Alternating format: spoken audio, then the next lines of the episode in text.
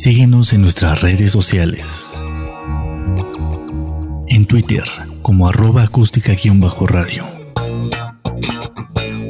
En Facebook como acústica radio. Y suscríbete a nuestro canal de YouTube. Dale voz a tus sentidos.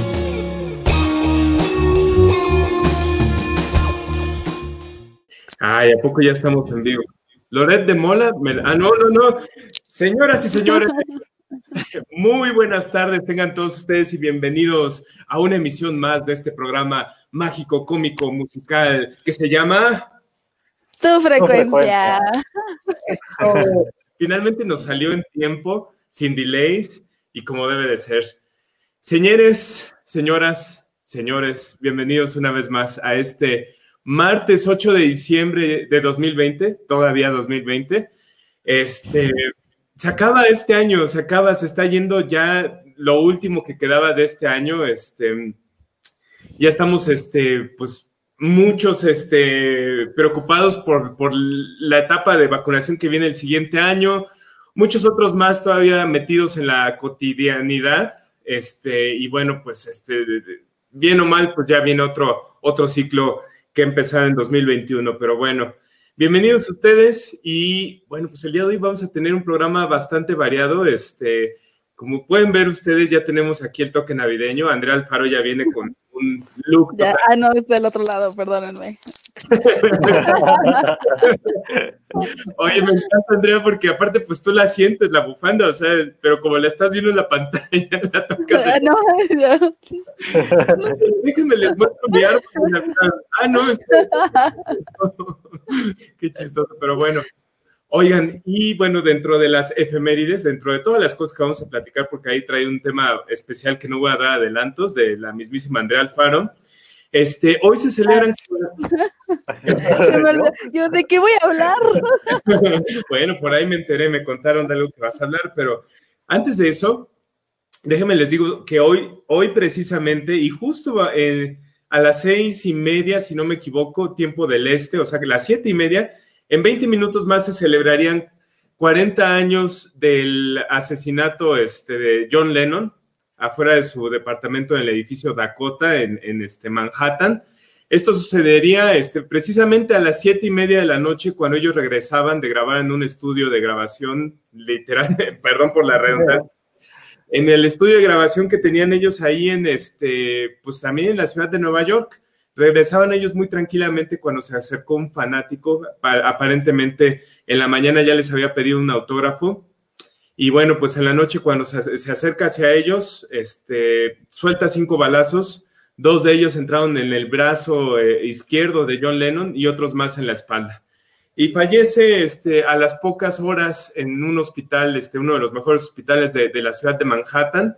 Fallece este, John Lennon, un ícono, este, más allá si nos gustan los Beatles o no, un ícono de la época de los años 60, un ícono de esa transformación este, de la juventud de los 60 y bueno, pues un icono también de mensajes eh, o de canciones al menos de paz, ¿no? Este, ya hablaremos más a detalle de, del señor John Lennon, pero hoy, este, hace 40 años, este, a la edad de 40 años, fallecería John Lennon. No. O sea, que John Lennon tendría 40 o que ahorita. No, John Lennon tenía 40 cuando lo mataron. Ah, ok. no, imagínate, pues que. ¿Qué? ¿Cómo que va a tener 40 ahorita? imagínate, estaría padrísimo porque sería así como mi cuate. Y yo, ¿qué onda, bro? ¿Cómo estás, mi bro? Pero no. entendí esa referencia. Exactamente, que de hecho te me acaba de llegar un mensaje por ahí de ese señor, pero bueno, saludos al, buen bro. el, bueno, no, de hecho tenía 40 años este, cuando lo, asesinaron, este, y estaba justamente retomando su, su este, carrera, porque él se tomó siete años sabáticos para dedicarse a ser padre de familia, cuidar a su hijo este, Shan, este, que tuvo con Yoko Ono. Y este, pues justamente cuando estaban grabando ya este álbum y un álbum para Yoko Ono, este, pues es asesinado este, de esta manera brutal, ¿no? Y, bueno, pues ahí queda la leyenda de John Lennon desde hace 40 años, en un 8 de diciembre de 1980. Así todo el tiempo. Pues, pues qué mal, la verdad. Digo, su, su, su caso estuvo bastante fuerte, ¿no? Pues sí, estuvo bastante fuerte, Sí. pero no sé ustedes qué opinen también, o sea, si la leyenda de John Lennon hubiera trascendido de la forma como trascendió debido a que murió en, esa, en, ese, en ese momento, o si hubiera eh, John Lennon seguido haciendo música y sería igualmente trascendental hasta ahora. ¿Ustedes qué opinan? Yo digo que se hubiera retirado. ¿Que se hubiera Ajá. retirado en esta época? La verdad, no creo que hubiera aguantado ya mucho tiempo, porque digo, no sé, siento que su música solista fue como que un poquito más, ¿cómo decirlo? Sin Eh, ofender. Entrando al positivismo, ¿no? Más, más, Sí. más, más a la, a la onda, a la onda hippie. Pues no, bueno, había de todo. Es que, Eh, o sea, sí, con- sí era el mensaje de amor y paz, obviamente, pero su último álbum habla hasta de su pareja y todo, o sea, como que ya era un- una música un poco más adulta, ¿sabes? pero a comparación de sus otros compañeros e integrantes de la famosísima banda de Beatles, las canciones como solistas sí tenían mensajes súper diferentes. Entonces yo sí creo de verdad que John Lennon, si no se hubiera, o sea, si no se hubiera retirado, se hubiera muerto en alguna lucha social. Igual, ¿eh? Es muy probable, fíjate, no lo había pensado así, pero a lo mejor no se hubiera muerto en 1980, sino no sé, en el 88, 89, cuando este, él hubiera estado este, colaborando o en, en algún, algún este, grupo de cambio, ¿no? Y lo hubieran asesinado de, de igual forma. Exacto, ay. Eso te digo, que a lo mejor se hubiera retirado y se hubiera ido, no sé, a, a vivir, no, A un campamento del silencio, diría Ándale. Jorge, ¿no? algo así. Quién sabe, fíjate que probablemente también por, por la edad a lo mejor ya no hubiera sido tan activo en ese tipo de, de manifestaciones o solamente hubiera dado su voz, ¿no? O apoyo para ciertos movimientos, ¿no? Este, pero sí, a contraste de, de Paul McCartney, Paul McCartney vivió una vida mucho más tranquila y, su música era mucho más rosa, mucho más accesible este, a comparación de la música de John Lennon, que siempre fue más como de protesta, más de, de amor y paz y, y todo eso, ¿no? Sí, sí. Sí, Y, pero, o sea, más adelante les voy adelantando.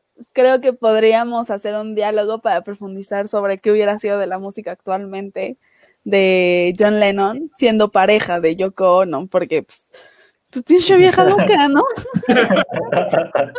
Es juro, ah, yo estoy en un foro de, de- de gente que, que colecciona CDs este, en Facebook y la otra vez estaban publicando un montonal de memes, o sea, de, de que la peor tortura para un este, coleccionista de discos es que te regalen un disco de Yoko Ono, ¿no? O que lo escuches completo.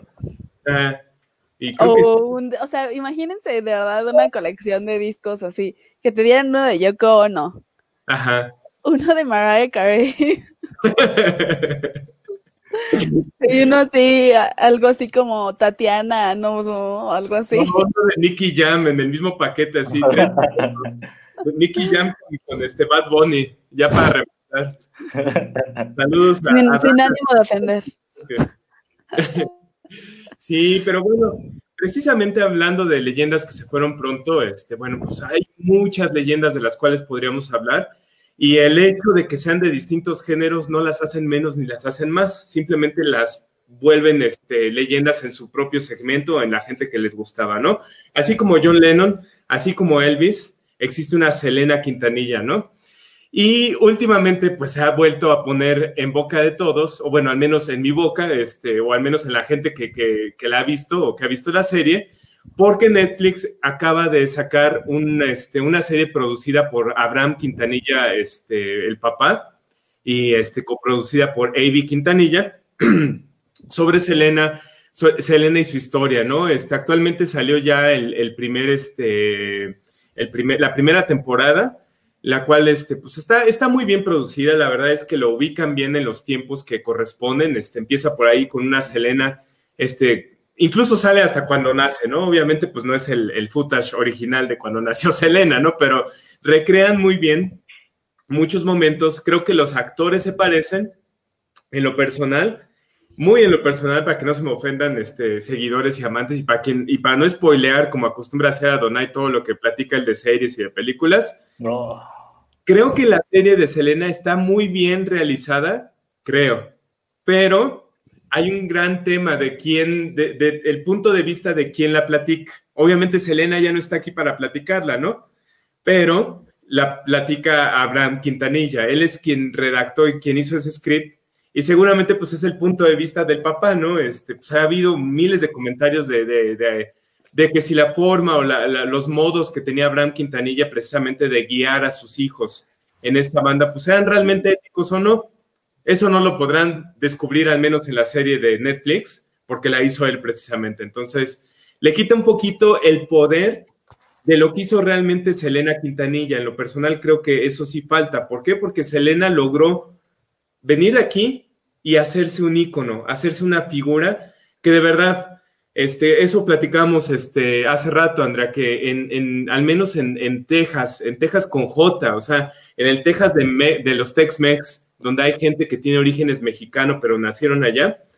Selena es un ícono que representa precisamente lo que se puede lograr viniendo de una clase baja, una clase trabajadora y ser realmente una representante de todo ese segmento, ¿no? Este, muy bien retratado eso. Por, por la parte de la serie, creo que eso lo, retratan de manera magnífica y, y bueno, precisamente de quien quiero hablar es de Selena Quintanilla y no les voy a platicar la serie porque bien me podría ahorita chutar todos los capítulos que vi el fin de semana y echarle.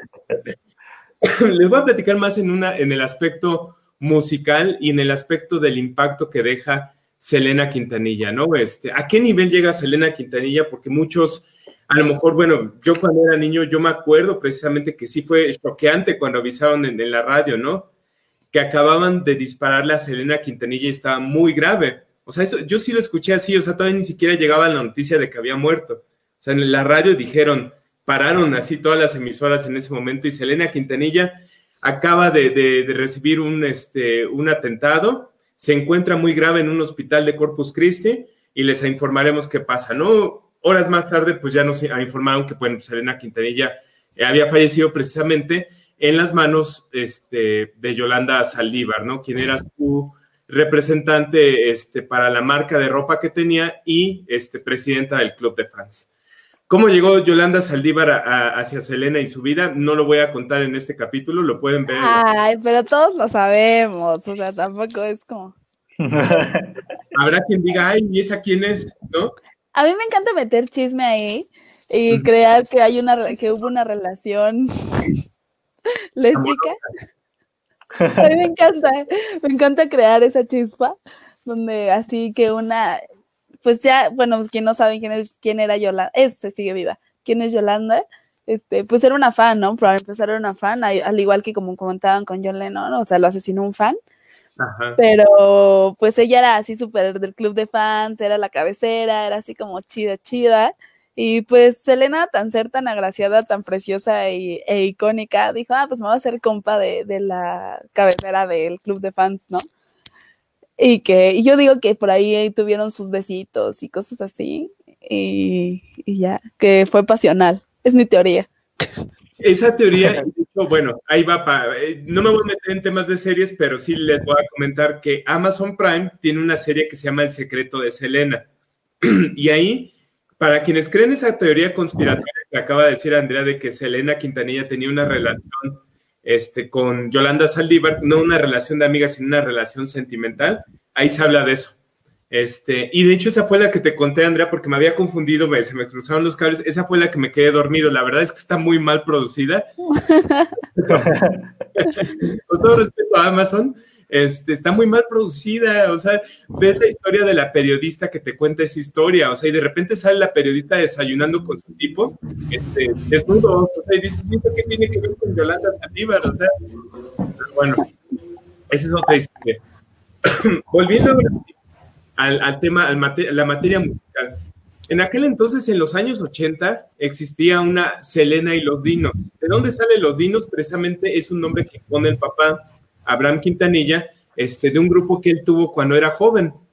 Si lo ven así, este, Abraham siempre fue este padre este, frustrado, músico frustrado, que no pudo él realizar su sueño de hacerse este, parte de un grupo, de, de hacerse conocido, y ayudó a sus hijos a que ellos sí lo cumplieran, ¿no? Yo no sé realmente si, querían o simplemente era la opción que había, ¿no? Y esto es lo que hay, ¿no? o comemos ahí todos, que yo creo que era más por ahí, y nos vamos a fletarle todos, y tú vas a cantar, mi hijita, para que yo viva bien y para que también tu mamá coma y todos, y todos nosotros, y pues ya veremos si nos va bien, ¿no? Era muy exigente, pero creo que sí era mucho por ahí, este, está cuestionable, ¿no? el tema ético, ¿no? O sea, porque era una niña, Selena, desde que cantaba, ¿no? Y empezando desde lo más, pues ya saben, o sea, como cualquier grupo, ¿no? En las fiestas este, este, de bodas, ya saben, en las fiestas de los primos, y de repente empezó a hacer giras, ¿no? En lugares chiquitos, en todo Texas, ¿no? Este, ¿En dónde le pegaron más? Pues en el segmento eh, Tex-Mex, en el segmento tejano. Existe un segmento para quienes no conozcan mucho del Tex-Mex, es gente que nació en Estados Unidos, que son norteamericanos o, son estadounidenses, que probablemente sus padres también son estadounidenses, pero sus abuelos o alguna parte de, su árbol genealógico fueron mexicanos y mexicanos que empezaron desde cero, mexicanos que cruzaron la frontera de manera ilegal o de manera legal y empezaron una nueva vida en Estados Unidos. Esa es la cultura Tex-Mex. Esta gente habla normalmente inglés, inglés, pero lo mezcla con palabras en español, porque son palabras de nostalgia, son palabras que, no sé, que oían de su mamá, ¿no? Eh, de mamá, mamá, pero where is, where is the, where is the mamá? Así mezclan todo, ¿no? Que se give me a chance. pero es que yo no, I don't understand cómo me estás diciendo que es, o sea, mezclan todo, ¿no? Este, y quien, y quien los oiga por primera vez van a decir, ay, o hablan inglés o hablan español, no, no inventen. Y si tú los ves físicamente, eh, sobre todo a, la gente que viene de, este, de esta cultura Tex-Mex, tú pensarías que te van a contestar en español. Tú puedes ir a Estados Unidos y los puedes ver y le puedes hablar en español y no te va a entender nada. Y no es payasada, en serio, no es payasada porque no, pero es como de, ¿por qué te apellidas González? González. González. González. Selena, no era Selena, no era Selena, Quintanilla, ¿no? Y, no era como la flor, era como la flor. O sea, es que su idioma original es el inglés, ¿no? Entonces, este, pues igual en este caso, pues lo que decían, eh, o bueno, lo que se enfocaron en, para un segmento Tex-Mex es recordar esa nostalgia familiar de dónde vienes, ¿no? Siempre yo creo, y esto es más un tema cultural, este, creo, en Estados Unidos, que siempre falta una identificación porque es tan multicultural, tan este, sui generis, Estados Unidos, que vienen gente de Irlanda, franceses, italianos, etcétera, etcétera, etcétera, mexicanos, que todos de alguna manera buscan una identificación con tu raíz, ¿no? Y en el caso de la raíz del Tex-Mex, su raíz es el México norteño, probablemente, el México más del norte, el México que se vive en, este, en Tamaulipas, el México que se vive en Nuevo León, ese México, ¿no? Entonces, pues el tejano precisamente es música que si ustedes la escuchen y a lo mejor nunca habían oído el género, probablemente la cataloguen como música norteña, ¿no? Como música de Monterrey. No, pues comentaba Judith en los comentarios, bueno, Judith, pero si estamos hablando de Tex-Mex, le vamos a decir Judith. Eh, comentaba, Judith que tampoco ella tendría un disco de Valentín Elizalde. Y claro que, o sea, estás en todo tu derecho. Pero es lo mismo, o sea, ahorita, bueno, ahorita no, hace 10 años, ¿no? Hace 10 años lo que estaban escuchando a Valentín Elizalde, tal vez sus primitos mayores estaban escuchando a Selena a Selena Quintanilla. Entonces es lo mismo del Tex-Mex. Sí, pero fíjate que a lo que voy con el, tema de, que Selena o Selena este, logró volverse un ícono, es que en la época que ella lo hacía era poca la gente que, que traspasaba esa barrera, ¿sabes? O sea, si estabas en Estados Unidos y realmente querías trascender en la música, o bien tenías que haber, y digo, perdón que lo diga con las palabras, pero así tenía que ser este, en, muchas, ocasiones, o bien tenías que haber nacido en una ciudad netamente anglosajona o, caucásica, como le mencionan ellos, este, o tenías que tener, este, real, o haber nacido este, eh, con contactos o relaciones que tuvieran que ver con Hollywood o con Nueva York para que alguien te, te pudiera producir. ¿Qué pasa con una persona que nace en uno de los, de los pueblos más pobres, que se llama Lake Jackson? Este, al, sur de, ni siquiera está, o sea, en un lugar conocido, es al sur de Houston, como a media hora de Houston, en un pueblo así en la nada. y venía de un padre que tenía un restaurante, ¿no? O sea, era clase trabajadora 100%, ¿no? Empieza a tener éxito con esta música tejana, Él, ella empieza a hablar en español porque pues no lo hablaba, y empiezan a ser tan conocidos por su talento y por su disciplina también, que empiezan a invitarlos a festivales más grandes. En aquel entonces ya existía el tejano como, como, este, como música, ¿no? Ya existían programas que salían en Univisión y en Telemundo, eh, que son las cadenas hispanas en Estados Unidos, que se dedicaban a promocionar este género, ¿no? Entonces había festivales, había shows grandes. ¿Cuáles eran las cunas? ¿Dónde era la cuna? Era así como Hollywood al cine, así como Nueva York a la música probablemente, San Antonio a la música tejana, ¿no? Entonces, ¿a dónde ibas a un festival? ¿A dónde ibas a hacerte conocido? A presentarte en San Antonio, ¿no?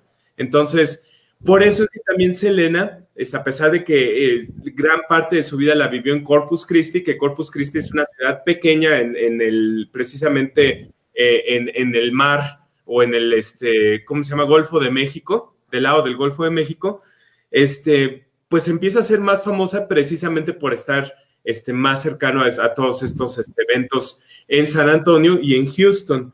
Eh, y vamos a entrar un poquito ya a trayectoria musical, no sé por qué, dentro de, que agarré discos de Selena, me traje un disco de Seal, no tiene nada, pero bueno, lo prometo una vez, los dos discos de Seal no tienen nada que ver con la discografía de Selena.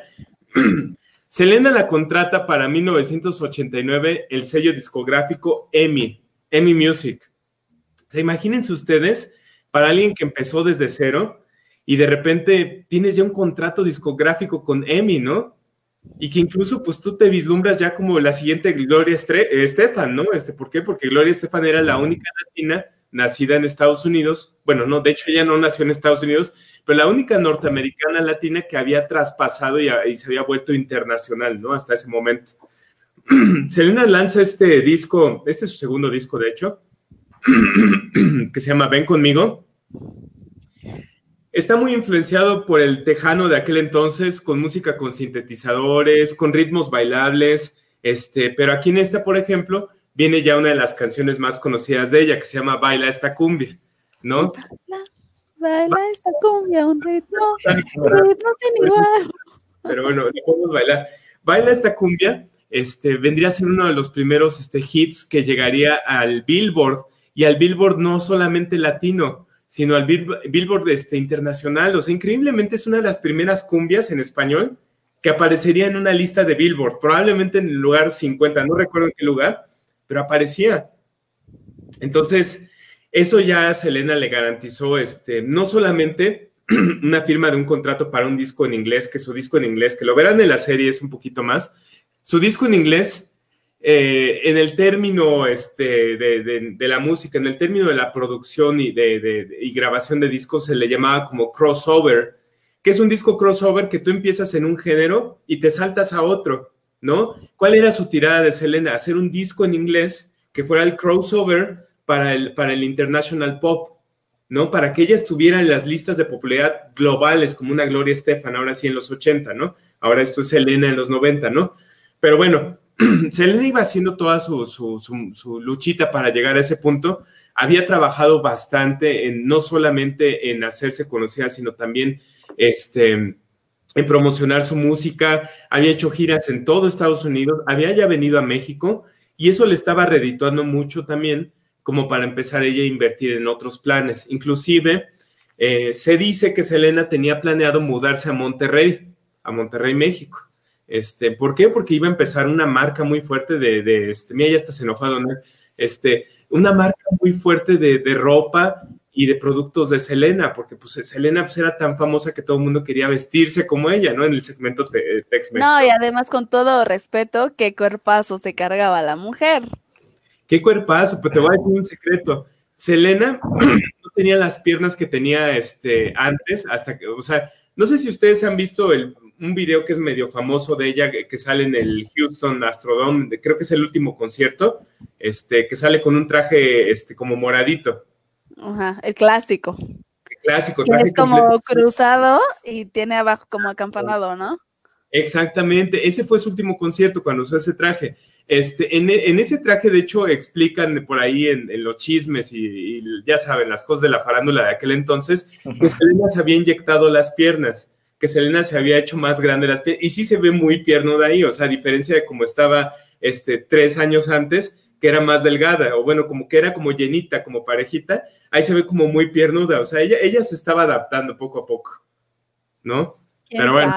¿Qué tal si se hace una lipoescultura? Así que es de que te sacan grasita de ciertas partes y te la ponen en otras partes. Vale, es, una, es, una, inversión, es una inversión, chicos. La verdad, sí, o sea, y si te sientes a gusto como queda, si te, si te sientes a gusto con hacértela, pues yo creo que está bien, ¿no? Se le veía muy bien. Selena se veía muy bien. Y fíjate, Selena aparte, o sea, es como, ¿por qué se vuelve icónica? ¿no? Ya, ya, de, ya hablamos de la música, ya hablamos que llegó a ser este, contratada por Emmy, ya, ya hablamos a que llegaba a presentarse en un buen de lugares y era súper conocida, tanto así que hizo su marca de ropa, ¿no? Porque era icónica. ¿Y por qué la muerte la hizo más icónica o la hizo realmente una leyenda? Porque para ese entonces no era tan fácil para un latino, latino estadounidense, o sea, no un latino que viene de México y va a vivir a Estados Unidos, un latino que nació allá, pensar que las oportunidades y que el sueño americano se podían abrir a él también y que podía lograr sus sueños y que podía ser el más famoso de todo el, el país, ¿no? Que podía salir en cualquier, este, que podía presentarse en un estadio, que podía grabar con quien él quisiera, que podía estar en el billboard. Eso eso hizo la marca y la diferencia de Selena. Ahora, ¿qué otra cosa a nivel personal y esto por la gente que la conoce o que la conoció? Digo, no, no tuve el gusto de conocerla, pero la gente que la conoció siempre habló de, de esa este, nobleza que la caracterizó y sobre todo de esa humildad. La humildad, créanme, es el, el, es el secreto para abrir puertas. La humildad para cualquier persona que llega a ese, sobre todo ella que llegó a ese, ese nivel de estrellato, ¿no? Imagínense a ese nivel y poder estar hablando con fans y poderse sentar a tomar un café, bueno, cuando la dejaban, ¿no? Con la gente, este, por un lado, bueno, pues eso le trajo el mal de Yolanda Saldívar, ¿verdad? Pero por otro lado dices, o sea, qué bonito que alguien no se desubique, como dicen, que no se suba al tabique y se empiece a mover el tabique y que se mantenga aterrizado, ¿no creen? Sí, sí. Es bien difícil, yo creo que en ese, en ese ambiente, ¿no? en cualquier ambiente, Adonai, porque lo vemos con los nuevos ricos, lo vemos con la gente, este, los famosos guapos. ¿Eu? Con los que te dicen, ¿qué onda, bro? Ay, ojalá que no esté escuchando el programa el, el bro, porque me, pobrecito, pero bueno. Nos sí. damos contexto a todos los que nos están escuchando. Tenemos un conocido en común que, pues, o sea, uno, uno lo que es, ¿no? Y él no acepta lo que es. Entonces él para todo llega, hola, bro, es que me voy a ir en mi march a comprar cervezas de 300 pesos. Qué mala onda, qué mala onda. Saludos a, a nuestro bro. Al bro.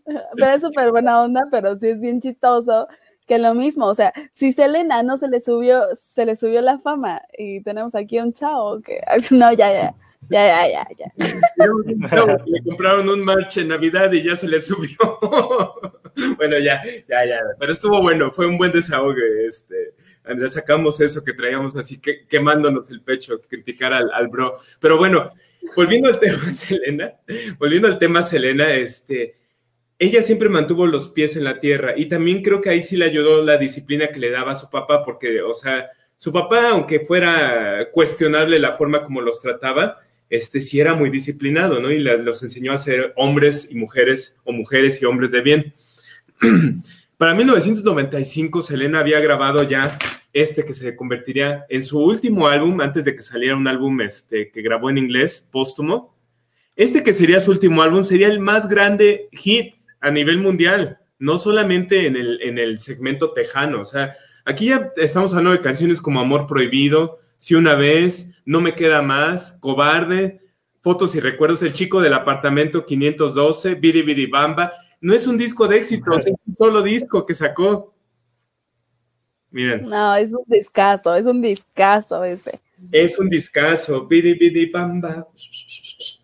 Bueno, muy buen disco. Este, la verdad es que yo de los discos que tengo de Selena, porque si es difícil ahorita conseguirse los discos, si alguien tiene curiosidad de conocer su música, estos están en streaming, en Spotify o en Apple Music. Y, yo les diría que empiecen con este. Tal vez el, el Selena, que es el 1989, está muy viejo ya, pero este, este está bueno. Este es donde viene Baile esta cumbia. Después probar tal vez este, donde viene Carcacha, que es el... Carcacha, paso a pasito. No, nos vayas a dejar. Este disco es muy bueno, este es de 1992 y obviamente no conoces a Celina pero quieres saber de su música, empieza con este disco, El Amor Prohibido. es un discazo, en serio, es un discazo, aunque no te guste el género, aunque digas, ay, esa música no me gusta, ¿no? Es un discazo, créanme.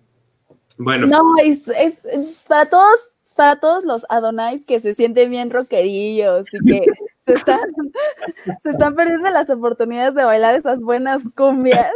Selena es la madre de las cumbias después de Margarita.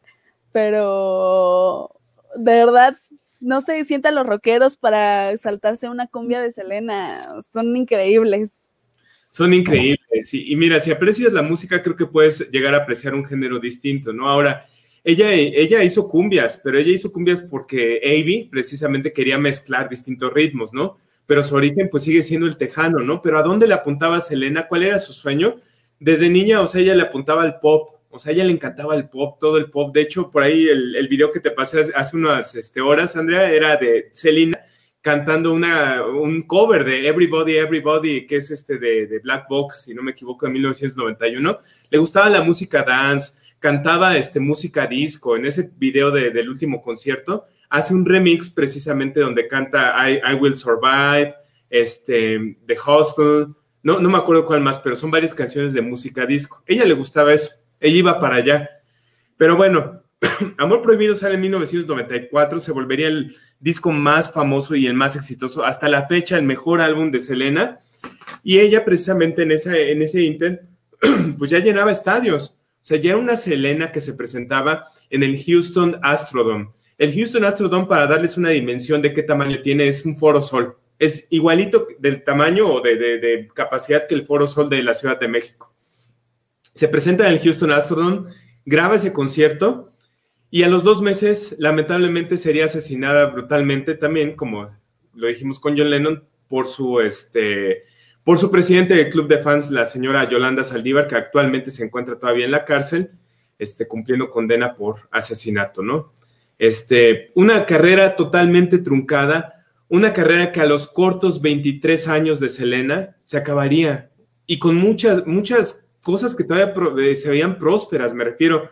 Ya había grabado, ya estaba grabando su álbum en inglés, que sí saldría este póstumo a ella, que se llama Dreaming of You, ese álbum este, está disponible en streaming si lo quieren escuchar, muy bonito.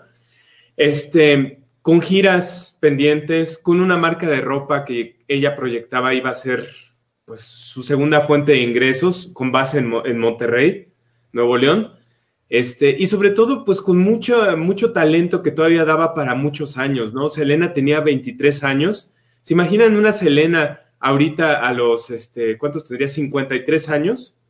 ¿Cómo se ve Selena a los 53 años? A su mecha, ya pasó un montón, ¿no? Ya pasó un montón.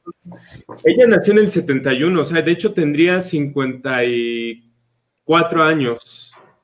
No, no tendría, perdóname, tendría este. 59. 49 años. 49, ah, ya. Tendría 49 años. Yo les apuesto que físicamente Selena se vería súper bien cuidada. O sea, sería casi como se ve en los videos de antes. La voz. Buena, tipo J-Lo, ¿no? no quería mencionarla, pero sí. no es la verdad. Sí, sí, probablemente se vería como la J-Lo de las, la película, en la película de Selena, ¿no? Este. Es que eso cuando se cuida. Digo, si estás en el medio tendrías que hacer lo mismo. Ver, prácticamente a todas las cantantes pop, excepto Britney Spears, este, pues se cuidan. No, Britney Spears se fue al caño totalmente. Oye, ya no se metan con Britney, que tiene mucha historia detrás. pero sí, claro. Se cuida un montón. O sea, por ejemplo, o sea, cuerpazos tenemos a Beyoncé, que, o sea, de todos modos sus genes, no me estoy, no estoy diciendo nada racista, no, pero de todos modos sus genes son de tener un cuerpazo, ¿no?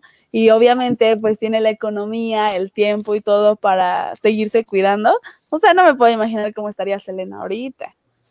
Pero fíjate, ahorita de, de Beyoncé, nada más saltando a Beyoncé, este, no, no, o sea, no necesariamente los genes de, genes de la raza negra te hacen este, verte así, o sea, porque... Yo jamás dije la palabra. No, es que es correcto decir raza negra, incluso tú se lo dices así tal cual black, eh, bueno, no black race, pero, o sea, raza negra en inglés, o sea, es lo mismo. Mi traducción toda pocha. bueno, no es de ni, ni es, o sea, es como decir no sé, de raza hispana, de raza latina, o sea, es lo, es lo mismo, todos tenemos un, un, gen distinto, pero a lo que voy es, inclusive con esos genes que los hacen ver un poco más jóvenes normalmente y que los hacen ver, con, como dices tú, con cuerpazos y todo, si no se cuidan, engordan igual que cualquier otro, ¿no? O sea, yo creo que Billón se trabaja muchísimo en el aspecto físico. Claro. Y a sus 41 años luce increíblemente bien, Beyoncé.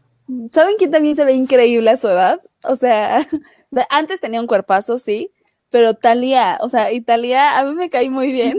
Está, está bien pirada, pero se cuida un montón y luego la ves en Instagram y así haciendo ejercicio y con su tiki tiki tiki tiki tiki. Sí, está muy loquita la pero pues ella ya tiene 46 años, Andrea, y, y se ve muy, muy bien cuidada. Exacto, y Faye, ay, no, no, ya, o sea, ¿qué, qué, variedad, qué variedad de, hay, hay muchas, o sea, cantantes y famosas ahorita que le ganan al cuerpo, o sea, las cuarentonas le ganan el cuerpo a las de mi generación, las veintitantas, las, o sea, ¿por qué no vas a venir a comparar el cuerpo de una, no sé, Mariah Carey en sus buenos tiempos con, no sé, Ariana Grande? Ah, no, bueno, es que es muy distinto. Bueno, Mariah, antes de conocer a, a, Luis Miguel, o sea, porque conociendo a Luis Miguel y tronando con él se fue al caño, o sea, empezó, en serio, engordó, o sea, se dedicó este, a comer, así, ya me lo imagino así, comiendo y comiendo esquites, así, pensando en Luis Miguel, así. Las drogas, las drogas, No, con un corazón súper roto. Bueno, ah, yo decía que, que, los cuerpos cambian también con el tiempo, ¿no? Porque en la época de Mariah, en los 90, pues estaba súper caderonzota, o sea, y así era la moda, creo. ¿No? No sé. Yo creo, volviendo al tema de Selena, yo creo que si Selena viviera el día de hoy, seguiría siendo muy famosa, seguiría haciendo muy buenos discos, y a lo mejor no sería la leyenda porque estaría viva, pero a lo mejor sería una cantante internacional que hubiera superado, por ejemplo, las ventas que tuvo Gloria de los 80, que sería más famosa que la mismísima Britney Spears, tal vez. No sé, no lo sé. No sé Pero yo creo que ver. Ay, perdón. ¿Cómo, cómo? Digo que también habría que ver este si, si no sé, habría hecho algún cambio en el, en el ritmo, porque pues ve muchas, muchas, muchos cantantes, bandas y todo eso se estancan en el mismo ritmo, Madonna, y este, y no, y no aprenden. Madonna. No, no, no que, que, tienen que este, pues irse adaptando, ¿no? Claro. Yo, yo creo que Selena este, tenía buena visión y aparte, este, como productora Ivy, este, pues sacó, por ejemplo, con los Cumbia Kings música este, distinta, ¿no? Entonces yo creo que hubiera hecho lo mismo con Selena en algún tiempo. Pues sí, pero ahorita quiénes son los Cumbia Kings. No, y aparte, o sea, ve, ve todo, todo, todos ahorita están, no sé, yo, yo pienso que estaría en, en, el, en el, mismo saco que Chayanne y todos ellos tocando reggaetón. Ay, no, sí, no. Claro, exacto, sí. exacto. Yo quería llegar a eso, de que una, una, una de dos, o iba a terminar saliendo en un programa tipo caso cerrado o algo así, como que dijeras, wow, con la, con la gran participación de Selena Quintanilla, porque Ay, tal vez ya, no te, ya no se hubiera adaptado tanto, o lo mismo, hubiera estado cantando con Ricky Martin. O sea, te puedo asegurar que te, iban a tener una colaboración Ricky Martin, Maluma y Selena. Ay, no, no, no, iban a cantar Bidi Bidi Bamba con este, con reggaetón. Te, te ah. lo, o sea, te la, te la compro. Yo creo que sí, te lo, sí lo hubieran sacado. Porque son ritmos urbano latinos. O sea, que para, para no ofender al reggaetón le dicen este ritmo urbano, ¿no? Pero este, o música urbana. Pero es, eso es reggaetón. Yo creo que hubieran terminado con lo mismo. Qué horrible, qué horrible, pero bueno, no destruyamos más la imagen de la posible Selena del 2020 y pensemos que hubiera hecho cosas muy fregonas en toda su vida, que hubiera seguido siendo la reina del Tex-Mex. Y antes de despedirnos de esta sección de Selena, sí les recomiendo que vean la serie de Selena. Está muy desde el punto de vista de Abraham Quintanilla padre y de Avi, este, pero fuera de eso está muy bien este, ambientada, ¿no? O sea, ustedes ubican bien lo que pasaba en 1987, lo que pasaba en 1989, 91, lo van a ver perfectamente reflejado y ambientado. Ahora, No sé, yo aún no nacía. No, bueno, o sea, fíjate, yo hablo mucho de los 80, pero realmente pues yo tenía siete años cuando todo eso, o sea, tampoco es que yo ya era un don ahí que, que andaba viendo todo eso, ¿verdad? Pero me acuerdo, Ay, sí, me acuerdo, ya no se burlen de. Bueno, les voy a recomendar de Celina, primero que nada, este, ¿quieren oír algo? Oigan Amor Prohibido, no nada más la canción de Amor Prohibido, todo el disco es excelente, de inicio a fin, lo pueden oír 20 veces, no se van a cansar. ¿Qué quieren ver de Selena o para los que no conocen mucho de ella y quieran conocer de ella? Este disco se encuentra también disponible en este streaming y si lo encuentran físico, tiene un DVD. Perdón, hoy estoy como Lolita ya la hora. Perdón, ya se fue. Este disco tiene un DVD del concierto, del último concierto de Selena en 1995 en el Houston Astrodome muy bueno, muy buena calidad de audio. Este, vale la pena estos dos álbumes. Y obviamente, pues toda su discografía es simplemente, ahí estoy chueco, excelente. Celina Quintanilla, una leyenda de la música Tex-Mex, de la electrocumbia. Y quién sabe, a lo mejor en 2020, leyenda del, de la música urbana latina, como diría Donay. Así es. Pero Pues, bueno, habla- hablando de, de fechas catastróficas, también el, el- el mismo día que murió este John Lennon, este, también hubo un, un- un altercado contra una, una banda metalera. ajá. Este, no, sé, no sé si eh, ubican a, a Pantera. Sí. sí, claro. Pues el mismo día que, que era como que el, el aniversario luctuoso de, de John Lennon, pues ellos estaban tocando en vivo y un fan loco se, se, se subió al escenario y le disparó al, al- al guitarrista. ¿De verdad? ¿Y ¿Falleció? Sí, falleció ahí, en, el- en- ahí y también hirió a otras tres personas el cuate este. Después agarró un rehén y pues ya la policía lo, se lo echó. Pero pues sí, estuvo, estuvo salvaje esa. Híjole. Pues qué, qué gente tan loca, no sabía de esa, fíjate. Sí, sí. Yo me acuerdo no. de hace unos años las publicaciones que decían así como a Selena Quintanilla la mató una, un- una fan, a John Lennon lo mató un fan. ¿Dónde están los fans de Maluma y cosas así? Y la respuesta es fácil, perreando, solamente es perrean. Pero sí es cierto, o sea, fans, por favor, aplíquense. No, ya, ya, no. Cállate, cállate. Y Santos incitó a un asesinato y después ya, ya, valí gorro. Pero bueno, vámonos con lo que sigue. Y precisamente hace rato hablábamos de esto. Bueno, de este disco no, pero este es el de John Lennon con Yoko Ono. Este, John Lennon, a partir de que retomó su carrera musical en, en 1979, que empezó a grabar, metió a, a Yoko Ono y la metió en todos sus discos. O sea, tanto así que, por ejemplo, este disco este, tiene, tiene, miren, tiene 17 canciones. En primer lugar, no sé cómo le hicieron para no meter veo. No, ahí me veo yo nada más en el reflejo. Mira, ahí se ve. Bueno, mejor veamos No. la portada. Este, este disco tiene 17 canciones, salió en vinil en aquel entonces, porque estamos hablando de 1980, donde no había este, CDs, y, este, y es la colaboración de Yoko Ono y John Lennon. Entonces, todo el disco son los dos. Mm, Entonces hay canciones, o sea, de repente si lo pones, en serio, y digo, perdón que lo diga, este, si lo pones, estás escuchando Just Like Sta- Starting Over de John Lennon y de repente empieza a gritar esta Yoko en la siguiente canción y tienes que ir a adelantar el disco, ¿no? O sea, así como disco, otro. Pero bueno, yo sé que tú, Andrea, nos vas a platicar un poquito más allá de la mismísima Yoko Ono. Lamentablemente van a perder su tiempo. Nada, es cierto. No, que al igual que Frida Kahlo es una de tus ídolas, ¿no? Van a perder su tiempo en lo que les hablo. No es cierto, no, no es cierto, no. Quédense, que va a estar bueno. Quédense. Pues bueno, ¿no? Yo, yo dije, ok, pues hoy es el día. yo sabía que Santos iba a hablar sobre Selena y también que cumplían 40 años de que mataron a John Lennon. Entonces dije, pues, su- para empezar, ¿por qué John Lennon dejó de ser The Beatles, no? Y pues todos, todos como sabemos que corre el, el chisme por ahí de que la causante de la separación fue Yoko Ono. Y yo no lo dudo, no sé ustedes.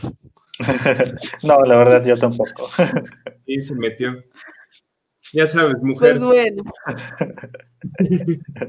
Vamos a empezar con estos, con estos Ay, hombres. Hombres. Bueno, Pues bueno, ¿quién es Yoko Ono? Y van a decir, ay, ¿por qué? Si tú siempre intentas hablar de artistas, ¿y por qué estás hablando de esta vieja? Pues sí, aquí estoy. no Bueno, se pierdan ey. este programa Frida Kahlo, ¿eh? Por Andrea Alfaro. no, obvio no. Bueno, Yoko Ono eh, ahorita tiene 87 años, o sea, para empezar, ya es una señora, ya es una señora grande. No estoy diciendo que haya edad para el arte, pero ella ni es artista ni tiene edad, entonces no, no, no, nos no la vamos a seleccionar como artista, ¿ok? Em, ¿Por qué?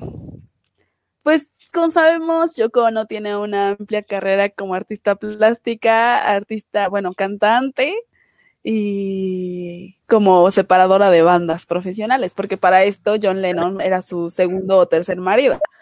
Entonces, pues así que significara que ella era una persona muy estable, pues no, no lo era, ¿no? Bueno, no lo es. Ok, ¿qué hace de Yoko Ono que sea lo que ahorita vemos, donde es una señora grande? Eh, bueno, para empezar, ella es japonesa, entonces es una señora japonesa que usa lentes medio extravagantes, Mm, como hace unos programas mencioné, por ejemplo, a Peggy Guggenheim. Peggy Guggenheim ocupaba ese tipo de lentes, pero los ocupaba en, en los 60 O sea, en ese entonces sí era algo nuevo, pero actualmente vamos al, o sea, nos subimos al metro, nos vamos al último vagón y vamos a ver esos lentes a cada rato, ¿no? Pero déjenla, ¿no? La señora se siente, se siente increíble y, y al pare uno diría, es que esa señora no hace arte, ¿no? Yo no estoy a favor de su arte, pero ¿qué es y cómo se cataloga lo que ella hace, ¿no? Eh, para empezar, vamos a hablar de las vanguardias, ¿no? ¿Qué hace una, que una vanguardia artística sea una vanguardia y no sea simplemente una, pues una temática, ¿no? Hace unos programas, bastantes, les llegué a mencionar de Marcel Duchamp, no sé cómo se pronuncia, creo que era francés, pero Marcel Duchamp, él, inve él inventó, bueno, hizo el, el escrito del dadaísmo. El dadaísmo significa, dada significa nada. Entonces, eh, lo que él mencionaba en su, en su escrito para el dadaísmo era de que hacer arte de la nada, pero por un, pasando por un proceso creativo. Pero pues claro, por ahí de los 60, 70, un señor, que en este momento no recuerdo su nombre, intentó hacer una vanguardia artística llamada Fluxus. Eh, Fluxus, eh, Yoko Ono participó en, bueno, participa hasta la fecha, donde eh, al contrario de Marcel Duchamp con el dadaísmo, dijeron, pues vamos a hacer, de, en vez de que las cosas comunes sean arte, hicieron lo que se llama el ready made. ¿Qué es el ready made? Eh, tomar de arte, o sea, tomar como arte algo que ya existe, pero sin pasarlo por un proceso creativo. Es decir, bueno, una crítica de arte aquí mexicana muy buena, este, mencionaba, ¿no? Tenemos una manzana y esta manzana, este, en el dadaísmo, en el dadaísmo sabemos que esa manzana es una manzana, pero nosotros como gente creativa sabes que tenemos que pasar por un proceso. Entonces, eh, te van a decir, observa la manzana, eh, identifica sus colores, identifica su textura y volumen, y ahora tú haz una manzana. Entonces, pues como niños, que es, los artistas son como niños, dicen, ah, pues, ¿qué tal si intento ponerle otro color a esta manzana? Es un objeto completamente común, pero lo estamos pasando por un proceso creativo, sabiendo que la manzana es común y que puede haber arte dentro de ella. Ese es el dadaísmo. Mm. Pero el Fluxus, el señor Fluxus dijo, no, la manzana puede ser arte sin tener que pasar por un proceso creativo. Entonces, puedo poner una manzana en una exposición artística y ya es arte. y lo hemos visto bastante últimamente. Y pues la señorita Yoko Ono, la señora, en ese entonces, ah, bueno, sí, estaba casada. ya no era señorita, ella lleva buen rato de que no era. en ese entonces, oye, yo no sé de su vida sentimental. Imagino, asumo, no, no la conozco tampoco. bueno, o sea, pero pues, tomando en cuenta, ¿no? Fluxus inició como en los 60, 65, ¿no? Entonces, si ella nació en el 33, ella ahí tenía como 32 años, más o menos, ¿ok? Entonces, ya, ya, era grande, ¿no? bueno, ya era una señora. ella siendo, pues intentando ser muy icónica, empezó a meter en el Fluxus, en la vanguardia de arte Fluxus, este, la música ready made, donde pues los gritos también son arte, aunque no pasemos por un proceso creativo. Las palabras al azar también son arte, aunque no pasen por un proceso de hacer una rima o una composición. Y, ok, aquí es donde soltaban la teoría que estaba explicando, bueno, no, que quería tocar hace rato, ¿no? ¿Se imaginan qué hubiera pasado con John Lennon si no hubiera fallecido, si no lo hubieran matado y que Yoko no hubiera hecho que John Lennon entrara a Fluxus? no, pues ya, yo creo que hasta el mismo John Lennon ya se hubiera matado en solo. o sea, es rarísimo pero, por ejemplo, muchos críticos de arte dicen, Fluxus no es una vanguardia porque no trae nada nuevo, o sea, no es como el, que, el dadaísmo que te decían, las cosas tradicionales pueden ser arte porque pasan por algo creativo, ¿no? Entonces, hace unos poquito, poco tiempo, nuestra señorita Yoko Ono, bueno, ya señora, obviamente, hizo una, una gran exposición tomando como ejemplo la manzana, su arte ready made, donde imagínense, pagan no sé cuántos dólares, pero bastantes dólares por, ok, si vamos a hablar de arte japonés, tenemos a esta Yukishama, no me acuerdo cómo se llama, la de los puntitos, que hace exposición con puros puntitos, ¿no? Ah, sí, sí, sí, no, yo no sé cómo se llama, pero sí, sé quién dice. Bueno, sí sabemos de quién hablamos, ¿no? que todas exposiciones con puntitos, ok, una, o sea, ella intentaba hacer composiciones con los mismos puntitos. Entonces, imagínense que vienen de una ideología donde, pues, el arte japonés puede ser sencillo, pero era, pasaba un proceso, ¿no? Donde llegaba a haber curadores, donde las exposiciones tenían sentido, donde entraban en un museo porque podía entrar la museología. Ajá. Pero llega aquí la señora y les va a decir, ¿saben qué? Paguen ustedes, ustedes dos par de, de, de mexicanos y de latinos, páguenme a mí 20 dólares por, por ver la manzana que no tiene ningún proceso creativo, donde me van a estar escuchando cantar por 20 minutos y además lo voy a poner en loop porque obviamente mis gritos no me van a dar para cantar dos horas seguidas. Y la gente llega y dice, wow, qué maravilla de arte. Órale. No, bueno, pues yo no lo haría. Si te digo un disco de Yoko Ono con John Lennon, no aguanto las canciones, que es un puro grito, como, decir, como mencionas. Yo creo que le, iría bien allá por la Roma y esa, y esa zona, ¿no? Y eso. lleguen a ese nivel, ¿sabes? O sea, de esos, este, los hipsterianos ahí no, no, no, no. dudo de verdad que no vaya a faltar alguien que, o sea, si este programa tuviera más impacto donde dijeran, a mí me encanta la música de Yoko no me hace meditar, llegó al Nirvana escuchando a Yoko no nosotros vamos a decir, chido, ¿no? Yo te lo apuesto, te lo digo por, por el foro este de gente que colecciona CDs y son de todo el mundo. Nadie dijo amo a Yoko Ono, o sea, todo el mundo criticarla, o sea, y ahí salió el, ese meme de, de, Mariah Carey y el disco de Navidad atorado. Pero, o sea, nadie creo que la aprecie, o sea, no, no es arte, yo creo, bueno, yo también no creo que sea un arte eso. Yo no lo creo, pero ¿qué pasa con la sociedad actual, no? Si le muestras que a un niño que los artistas actuales son esos, ¿qué perspectiva del arte van a tener? Eso sí.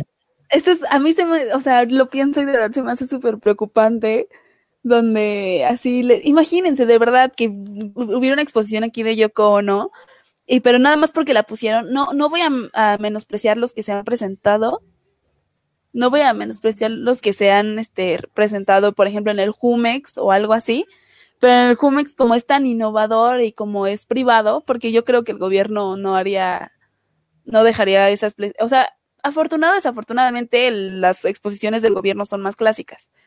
Eh, y solo los empresarios dicen, ay, sí, vamos a meternos esas cosas, ¿no? Y pues igual la artista esta de los puntitos se presentó en el Jumex y la gente se formó horas y horas, horas y horas, ¿no? Y todos, wow, aplaudiendo, ¿no? Y yo no lo creo, pero imagínense de verdad que una, una escuela de, pues, de un nivel socioeconómico medio. Ya no te escuchamos. Haz el cambio de micrófono, nada más. Sí, es, es ese micrófono, es ese audífono que ya estaba en las últimas. Pero no, sí, como dice André, y, tiene toda la razón, la iniciativa privada es quien está trayendo todas estas exposiciones de artistas distintos, ¿no? Este, a mí lo personal, algunas sí me llaman la atención, ¿no? Hay mucha gente que, o sea, de verdad, yo creo que no tiene ni la más remota sensibilidad por el arte y, y cualquier cosa que vayan a ver, pues seguramente lo van a considerar arte, ¿verdad? Pero bueno, ¿ya estás de vuelta por ahí, Andrea? ¿Me escucha? Sí, ya, exactamente. No, estoy como tonta picándole al mouse y no puedo, ¿ven? Igual si quieres intentar con el, con el micrófono de la computadora directo. Este, ok, a ver. De hecho, justo ahorita que hablaste, hablaste clarísimo. Este, bueno, es parte de la, del, ya saben, de, las, los, los este, retos que tenemos con la tecnología día a día y más en esta nueva etapa remota. Este, pero bueno, Órale, con tu botella transparente, Donay. Ya empezaste a hacer el efecto acá. de leche. ¿no? para un buen comercial de leche al pura. Digo, pues si se quiere anunciar leche al pura, bueno, pues ya, ya saben. ¿Andrea? ¿Me escuchan? Perfecto. Sí, muy bien. ¿Te escuchas muy bien? Sí. Uh, pues, Andrea. Ahora, pero me van, a, me van a tener que ver así. pues nada continúo ya para finalizar este, este, este, punto, donde ahorita el arte está en una situación muy difícil porque todo el arte, no, no estoy diciendo que sea malo, pero el arte se está yendo como hacia la estética japonesa. Todos, todos los, todas las épocas artísticas se han marcado por zonas geográficas, ¿no? Como siempre he mencionado, por ejemplo, Francia, París y Europa se fueron hacia los siglos, por, por los 20, 30, y luego todo el mundo se jaló para México y aquí todo el arte mexicano, ¿no? y luego se fueron como Estados Unidos y empezamos con el art pop, con Andy Warhol y con Basquiat. Kit Haring, eh, artista callejero, Kit Haring. Ajá, y todos estos, ¿no? Y ahorita todo mundo, todo se fue a Japón. Entonces, imagínense que les dicen hacia uno en una primaria, ay, es que vamos a ir a ver una exposición de arte japonés, y llegan y te topas con yo como no, es como... Pobres niños, por eso está como está el país, bueno, entonces, pues este es el punto. Eh, si nos están escuchando mamás, mamás, si no tienen como alguna, no, no es obligatorio, obviamente, pero si no tienen alguna educación artística, pueden aprender también con sus niños, ¿no? Porque todos, o sea, ahorita ya es obligatorio en la escuela y en la primaria tener la materia de artes y, o sea, suertes los que les pongan que es este, a tocar la flautita, ¿no? oye, mi, maestro de música, todos, desde tercero de primaria hasta tercero de secundaria, fue el himno nacional. ¡Ay, no! ¿Con la flauta o cantando? Cantando, o sea, siempre fue aprender música y todo eso con el himno nacional. Mórale. Digo, gracias a él puedo, gracias a él sé este, modular la voz y todo eso, pero con el himno nacional. Sí, pero, lo así de mexicanos al grito y hablando normal. Es que Adonai en su mejor época yo creo que era así con el flequito de lado, así todo emo. No, yo siempre fui darks. Oye, Andrea, pero es muy cierto lo que dices, y, y créeme que todavía este, mi generación, en, en, en, aquel entonces sí teníamos este, clase de música, pero no teníamos una clase de, de historia del arte como tal en, en, la escuela primaria. O sea, yo empecé a aprender el, la historia del arte hasta la preparatoria. O sea, sí había como un rezago bastante grande, o, o al menos para los niños. Sí, no, claro, y o sea, no es obligatorio porque si no pelan la materia de cívica y ética, ¿crees que van a pelar la de historia del arte? Entonces, y es hermoso el arte, o sea, créeme que te abre muchos panoramas, o sea, te abre, te abre mucho, este, pues no sé si la percepción, pero te dejan... Sí, no, y un error que tiene mucho la educación, así ya metiéndome, ¿no? Ya siendo pedagoga y todo, ¿no? Pero, pero por ejemplo, te, te, enseñan historia del arte, no, digo, te enseñan historia de México e historia universal. Pero tú estás de que, ay, sí, Segunda Guerra Mundial, pero ¿qué estaba pasando en México si lo de historia en México te lo enseñaron hace dos años en, en cuarto de primaria, ¿no? Ajá. Entonces, eh, lo que te funciona mucho la historia del arte es para ligar es la historia universal y la historia nacional, incluso la de tu estado, incluso la de todos, ¿no? Pero sí hay, hay muchas, este, pues secundarias y así, donde no toman como necesaria la historia del arte o el arte en general, pero si no lo tiene su escuela, métanlo ustedes. A mí no me tocó. no, eso no había en nuestra época, bueno, en, en los ochentas. No, en la secundaria nada nos tocó este apreciación artística, decían, pero pues nada, nos ponían a hacer dibujitos. bueno, pero te hacían no, hacer algo. Pero no nos enseñaban historia, por ejemplo, este impresionismo, o por ejemplo, hiperrealismo, o por ejemplo, no sé, tal. Si nos hubieran dicho, no sé, esto es este hiperrealismo y está ligado con no sé qué, y, así mucha gente de mi época se va a dedicar más a, más a eso. Sí. No que muchos son, este, no sé, se metieron abogados, contadores, digo, uh, hay algunos que se alocaron y se metieron a otras cosas, ¿no? Pero... ¿Sabes qué? Creo que, que también esa parte es, es, importante porque a lo mejor nos enfocamos en las escuelas en, en educar, como dices tú, el, el, lado derecho del cerebro, el racional, el de, el de las matemáticas, el de aprenderse fechas, pero no nos enfocamos en el lado artístico y cómo se fomenta también esa, esa creatividad con el arte que ya existe. O sea, todo eso es una esponja para nosotros. Sí, claro, y el arte siempre va a estar en movimiento, al igual que el humano. Entonces, eh, si ahorita el arte está en Japón, eh, tomemos como ejemplo no a la japonesa Yoko Ono, ¿no? Tomemos como ejemplo a, la, a los maestros japoneses que le dicen, o sea, ven que un niño es bueno para algo no, en vez de que digan, es que entonces si algo te cuesta trabajo le tienes que echar más ganas a eso, sino de que si este niño tiene, no sé, talentito para cocinar, pues sabemos que lo tenemos que meter a gastronomía. O, ay, este niño es bueno para los números, ¿no? Ah, pues podemos meterlo a física, podemos meterlo a matemática. Uh -huh. O sea, se enfocan más hacia lo que va el niño. Y no aquí es de que, que les o sea, por ejemplo, yo reprobé los tres años de la secundaria la misma materia. Bueno. Tuve que, o sea, machetearles. Y a mí desde el inicio me hubieran dicho, ay, pues esta niña saca 10 en arte, saca 10 en, en, en cívica o cosas así, ya sabía hacia dónde irme. Pero me tardé 12 años. Órale, oye, pero ¿cuál materia reprobabas, Andrea? Matemáticas. Mira, repro tres años reprobé, bueno, o sea, es que no, no, me la dieron los tres años, o sea, re, biología no la reprobé, pero reprobé física, reprobé química, reprobé matemáticas, reprobé contabilidad. todas la, las de números. Todas las de números, todas. Pero, pero por ejemplo, química Ajá. me encantaba y física me encanta, pero me encanta verla, o sea, a mí me encanta ver así las teorías de, de la física, pero sé que no es para mí. Exacto, es que cada quien es distinto, o sea, y eso es lo que hace nutritivo, es lo que hace bonito el, el, ser parte de una sociedad, ¿no? O sea, no todos tenemos que aprender lo mismo, no todo, bueno, no creo que todos debiéramos de pasar por los mismos pasos como tú bien mencionas, sino enfocarnos a lo mejor en nuestra vocación, sí tener una cultura general, que eso es básico, para poder entender que dos más dos son cuatro. Sí, es, sí, de multiplicar, se los juro. Pues, eh, híjole, ya no sé, ay sí.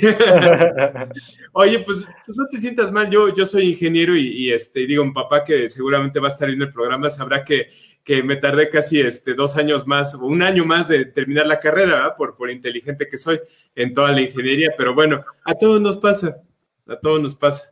Sí, no, o sea, imagínate a Donai, que, o sea, por lo que tengo entendido, escolarmente nunca fuiste como muy social, pero pero por ejemplo se te daban ciertas cosas, pero imagínate que te hubieran dicho, ah, bueno, es que como le cuesta más trabajo comunicación, te hubieran metido a comunicación o a relaciones públicas o algo así. ve, por ejemplo, en la última, en, la última prepa en la que estuve, este, pues ya fue como que dije, no, pues ya tengo que, que terminar esta cosa, ¿no?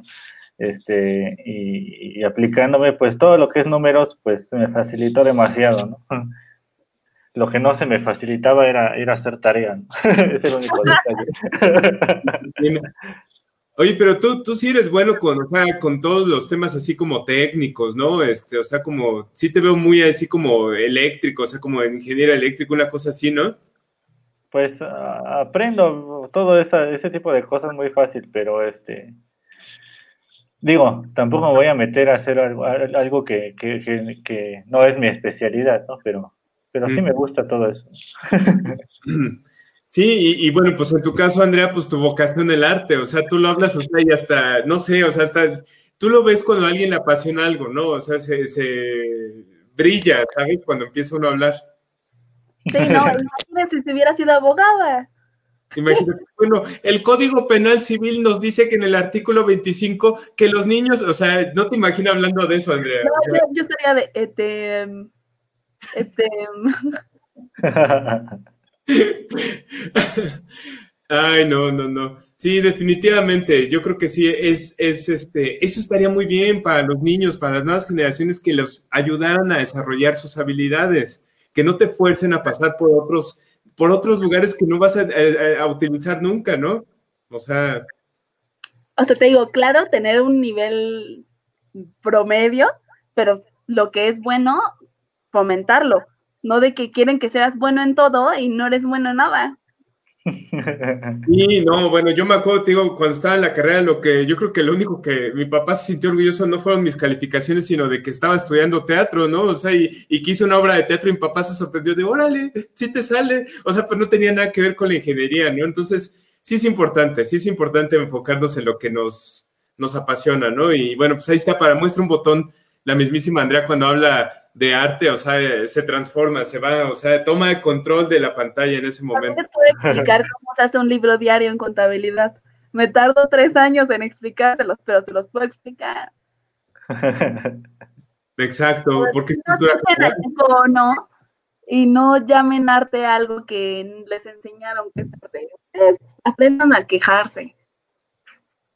Oye, fíjate que eso, eso también ahorita me, me, me haces pensar, este, también el arte se ha vuelto no solamente popular, sino se prostituye de alguna manera, ¿no? Algunos artistas como la mismísima Frida Kahlo, este, la, la, exposición esta que trajeron de Van Gogh, no sé qué tan buena está, pero yo veo que la gente no, no aprecia como tal como la historia de Van Gogh ni lo que hay detrás de, de, no, les encanta tomarse fotos con los famosos este, girasoles de Van Gogh que dicen, wow, increíble, y es como... Y, y, sí, no opino más porque si tengo conocidos. No, lucecitas que tienes, eh, que tienes tantos en su árbol, nada más que acomodados de cierta manera. Con esto podría ser una exposición de Van Gogh, o sea, Ajá, esto podría ser una exposición de Van Gogh con tal vez de algo de Andy Warhol, porque es como más art pop. Y le pones una música atrás de Yoko ¿no? y ya tienes una exposición de arte súper moderno. Y una manzana aquí enfrente. Para... Oh, Sí, no, pues claro. Ahí a ti lentamente cortando la manzana y uff, ya es un conceptazo. Oye, pero ya, ya, en serio, lo que yo decía es que, este, o sea, yo creo que se prostituyen muchas, muchas cosas como eso, como, con la, como la imagen de Frida Kahlo que está ahora en cubrebocas, en, en Kleenex, o sea, eso no es realmente el arte arte, ¿no? El, del que estamos hablando, ¿no? Sí, no. No, y hablando de cubrebocas, pónganse el cubrebocas, ok. no, pero sí, este, pero no se pongan de Frida Kahlo, porque además de que les da COVID. Frida Kahlo da COVID. Les da, no sé. Les da, les va a dar estrés al pollido. un salpullido en los labios. No, no es cierto. O sea, es cierto lo que dice Santos. Eh, bueno, para los que no saben, yo hace poco jeje, inicié a estudiar la carrera que quería desde hace mucho tiempo. Pero sí me gustaría después tocar el tema ya con más concepto profesional, ya haberlo estudiado un poquito más, el, la prostitución del arte, que se da bastante como en cualquier profesión. Y- y- Pero aún no estoy lista para hablar del tema. No, bueno, pero, pero definitivamente nos guías y nos ilustras con todo este tema. Yo creo que el arte, eh, yo lo veo en, en la parte de musical, ¿no? Porque yo no desconozco mucho del arte plástico, gráfico, este, y mucho de lo que seguramente tú conoces, pero en la parte musical también como una expresión artística lo veo así, no sé, la prostitución de géneros, ¿no? El, el reggaetón es parte de ese ejemplo, ¿no? Este, Pues, por ejemplo, vamos a equiparar, ¿no? Un poquitito. Eh, Bob Dylan, ¿no? Bob Dylan, al igual que John Lennon, tenía la misma, el mismo mensaje de positivismo y de lucha social. sí. Pero ¿qué pasó uno con el otro, no? Yo, yo siendo partidista, ¿no? Es que no puedo soltar la computadora, no puedo hacer esto. ¿Qué es eso? Es que no puedo soltar, no puedo agarrar un dedo y el otro. Vale. Pero imagínense si, bueno, imagínense que hubiera que siguiera vivo John Lennon. Pues Se te, igual el micrófono, se te movió el micrófono, Andrea. me escuchan. Ya. Ya. Imagínense que Porque se mueve el micrófono, ya de hecho. puedo hacerlo así. No. Imagínense que no se hubiera muerto John Lennon. ¿Creen que de verdad la misma lucha hubiera tenido eh, Bob Dylan o hubiera ganado su premio Nobel? ¿Quién sabe? Eso se los dejo a su, a su consideración. A lo mejor. Pero fíjate, fíjate, o sea, esos mensajes que, te- que tenían de libertad y, y de, de amor y paz y una lucha social, de transformación social, ahora sí, comparando Bob Dylan contra Bono de YouTube, o sea, qué prostitución del mensaje, del mismo mensaje prostituido, comercial. Claro, también tus parejas, ¿no? O sea, Bob Dylan siempre tuvo una pareja buena y siempre buscó crecer artísticamente. No me gusta mucho cómo canta, pero después comparas la pareja de John Lennon y dices, con razón lo mataron, oye. y si no lo mataban, él se iba a matar en algún momento, porque No, no cierto, no estoy fomentando la, la- matar a la gente que tiene mala pareja. no, no, no, ya, ya, ya se desvarió esto. Pero bueno, eso es todo. Eso es todo por cultureando y chismeando. Y hacía falta el jingle otra vez de vuelta, Andrea. Oye, pues muy buen tema, Andrea, muy buen tema, este. Y pues sí dejas mucho que pensar porque creo que es buen momento ahorita para aprender cosas nuevas y si como tú dices, no, los niños no llevan una clase de cultura y las mamás a lo mejor no la saben, pues no es momento, ni hay que sentirse apenados de que, ay, pues yo no tengo esa cultura, yo no lo entiendo. Hay mucho internet para investigar, créanme, gratuitamente. Oh, sí, y pueden aprender juntos. Exactamente, qué bonito. Así es, el- usen la tecnología y el internet para algo bueno. Exacto. sí. No, No, para estar escuchando reggaetón. ni para estar bajando películas, este, ¿cómo se llama? Gratuitas. Ah. ¡Ah! Así que chiste. No, pues paguen Prime, paguen Disney Plus. ¿no? Para que vean la película este, de, de Star Wars, ojo, la- el, el Yoda bebé, o no sé cómo se llama. Mandalorian. Mandalorian, no sé cómo se llama. Bueno, pero, pero fíjate, bueno, luego hablamos de, ¿Eh? luego, luego hablamos de Disney, pero Sí, me chocan las, las, las películas de, de Star Wars que hizo Disney, con toda la honestidad, me, me- no sé, me regurgita el intestino. nada más. Pero bueno, vámonos a otra sección, Andrea Alfaro, muy buena sección como siempre. Usted. Vamos bien. con, con aquel. Vamos con la sección de laquel, como dice Andrea, que se llama, uy, ya se fue, mira, se sintió. ¡Órale!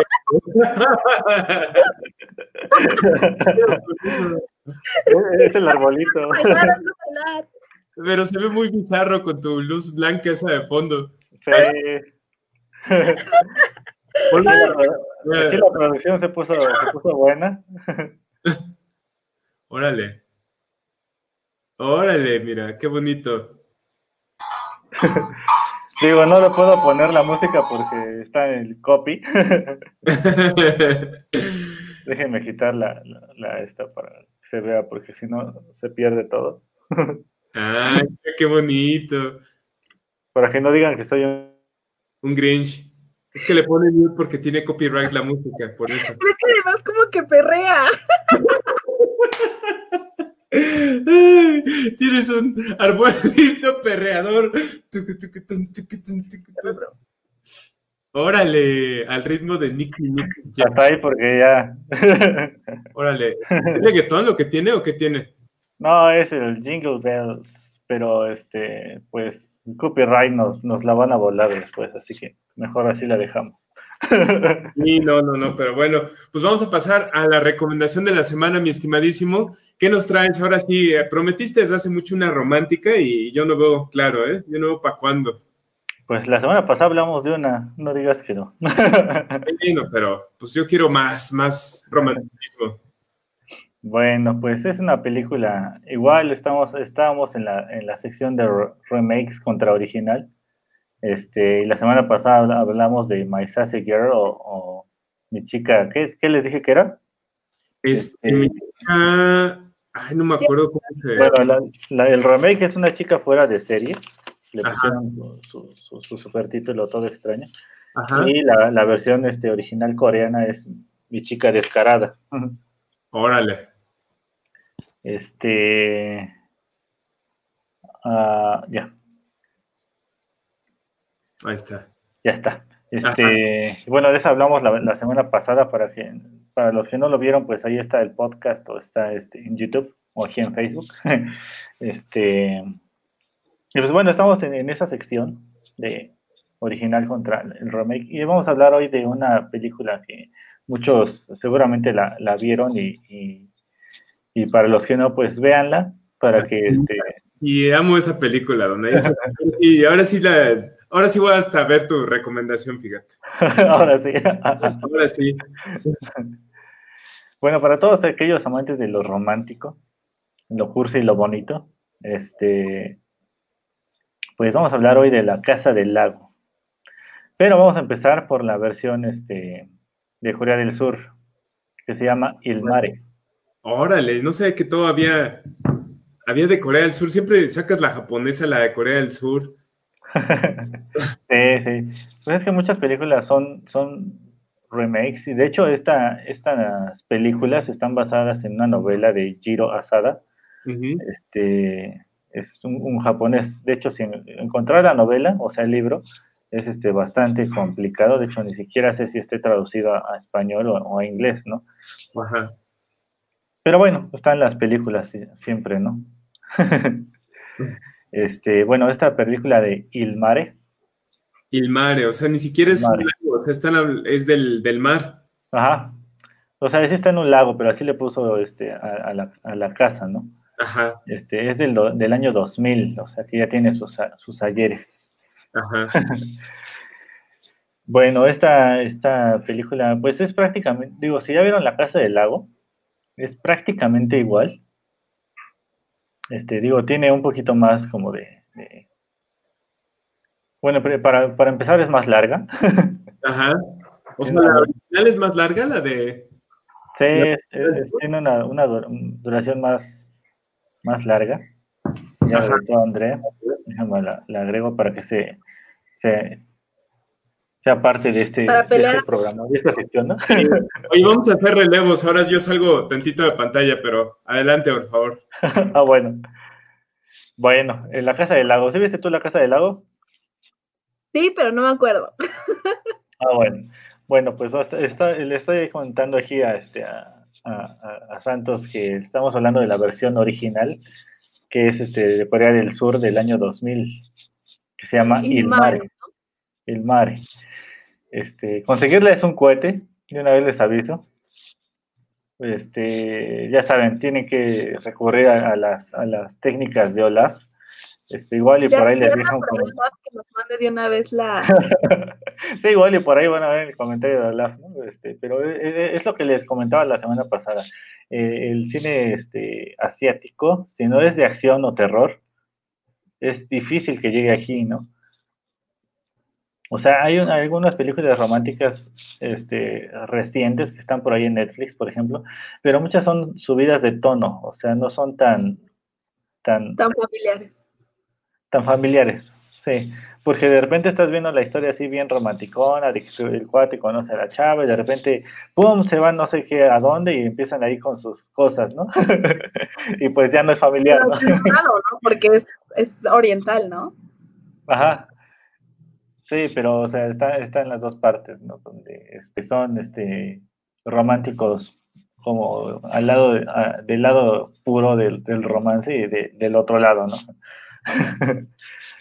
Pero bueno, este, en esta película de Il Mare, eh, para los que les gusta el cine coreano, este, pues está bastante, ¿cómo decirlo?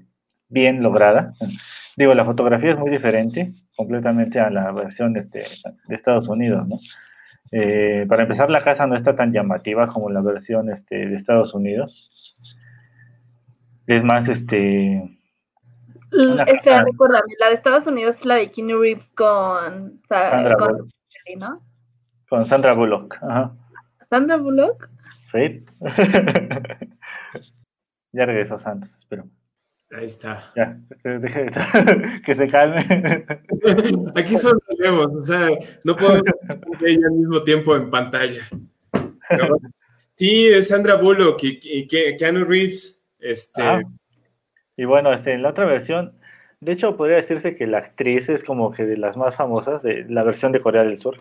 Este. No sé cómo, cómo, con- en qué, cómo, cómo representarla en la versión hollywoodense, porque es este, de las actrices de, de las películas de romance más, más, este, eh, como, pues sí, como, como una Sandra Bullock también, o como una Meg Ryan, tal vez. Ándale, tal vez, tal vez como una Meg Ryan, donde muchas de películas, muchas películas icónicas de, de romance son con, con esta actriz.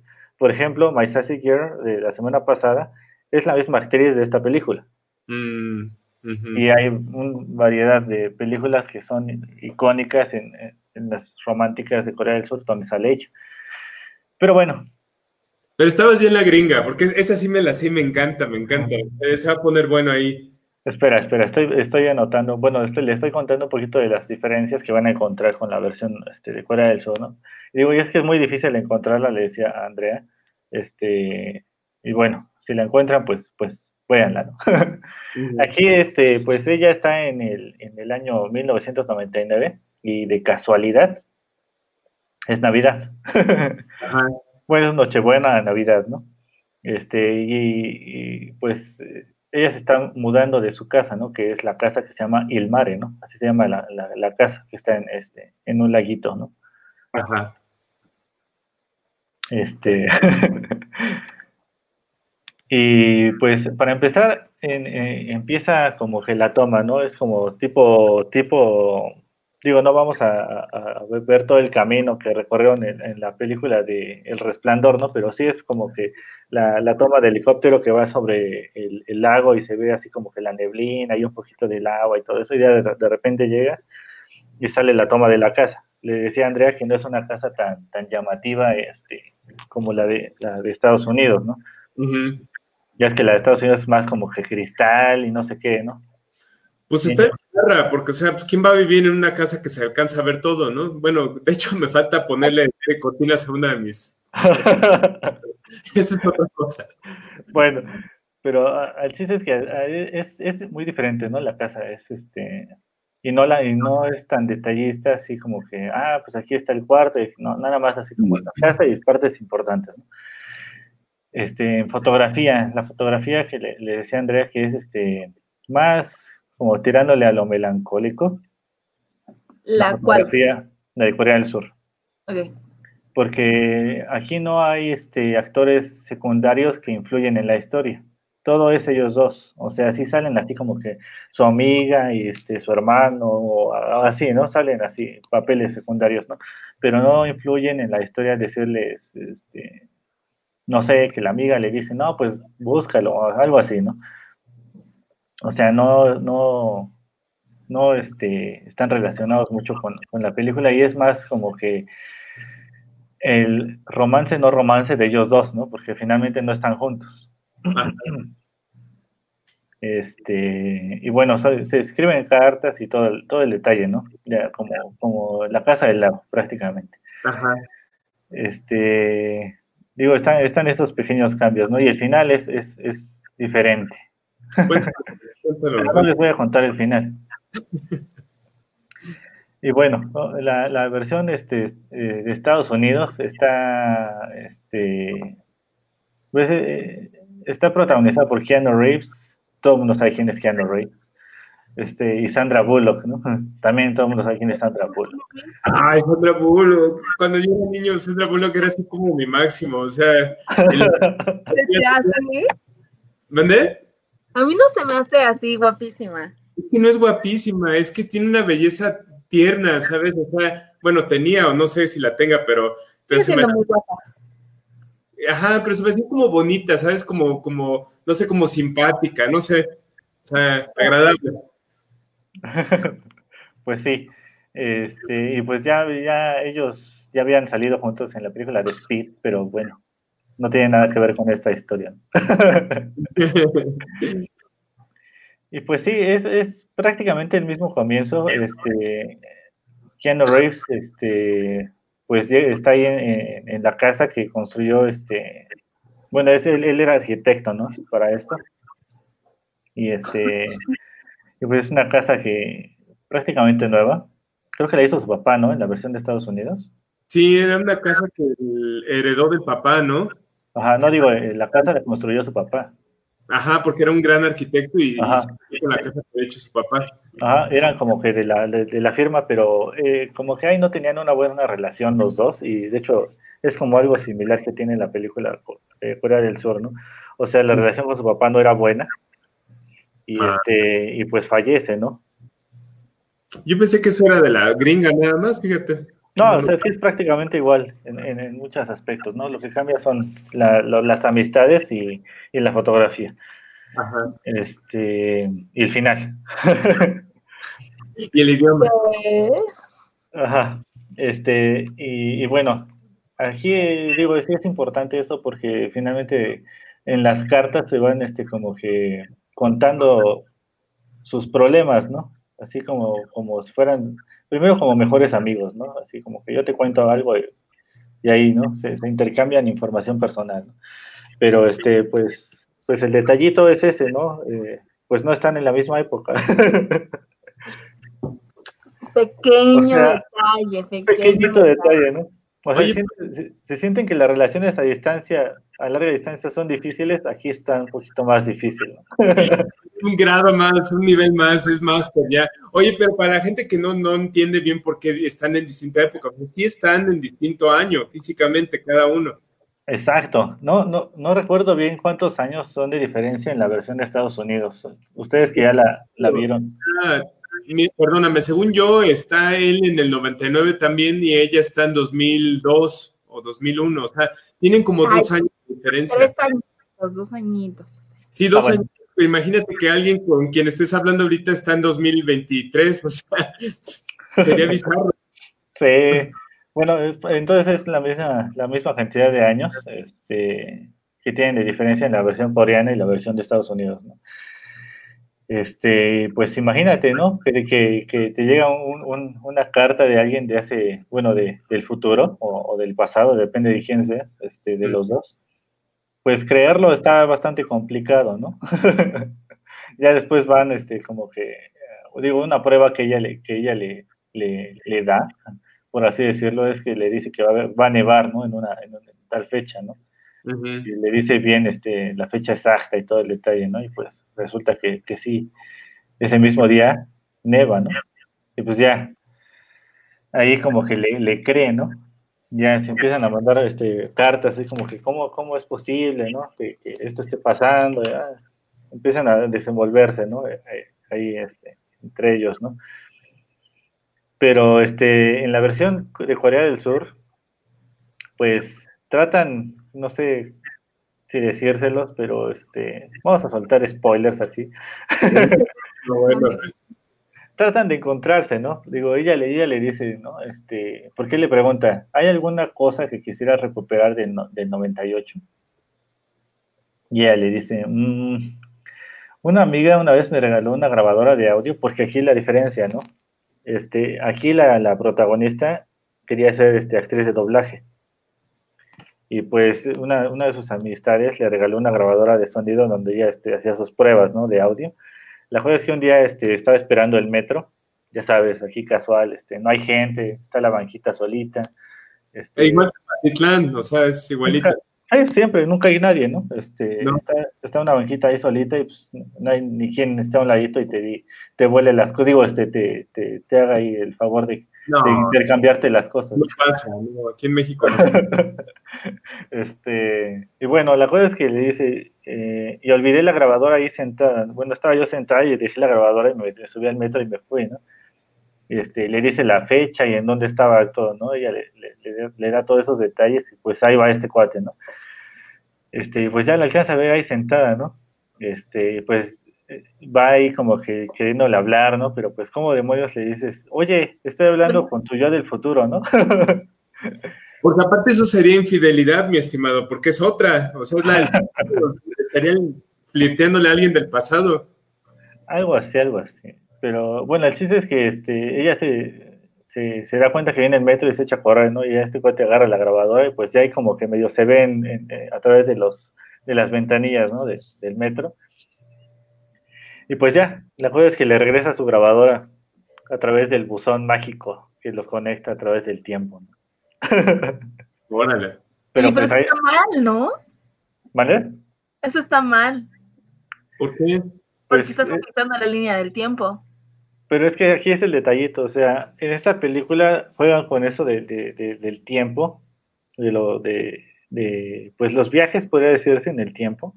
Digo, no están viajando ellos físicamente, pero están intercambiando como que información de, de- de- otra época, ¿no? Pero pues no hay, no hay cambios drásticos como en otras películas, ¿no? O sea, porque Bueno, todo esto sí tendría que haber influido. Que cualquier cosa que tú cambies eh, del pasado, o sea, que genera una línea del tiempo distinta, o sea, ya no sería el mismo futuro, estarías hablando con el, con un futuro que ya no existe, probablemente. Exacto. Y Ya pues- sabes, las- Ajá, esta es una historia cursi, así que no pasa nada. y pues bueno, este, pues así hay varias, varias, man- varias maneras en que tratan de comunicarse, ¿no? Y, igual en la, la versión este, de Estados Unidos, pues ahí este, le dice, ¿no? No, pues yo fui aquí tal día, y, ¿no? y pues ahí va este cuate también a ver, ¿no? y en las dos películas está la conexión del perro, ¿no? Porque tienen el mismo perro. Este, Ah, él lo tiene en el pasado y ella, la tiene, ella lo tiene en el- futuro, Ajá. con un nombre distinto.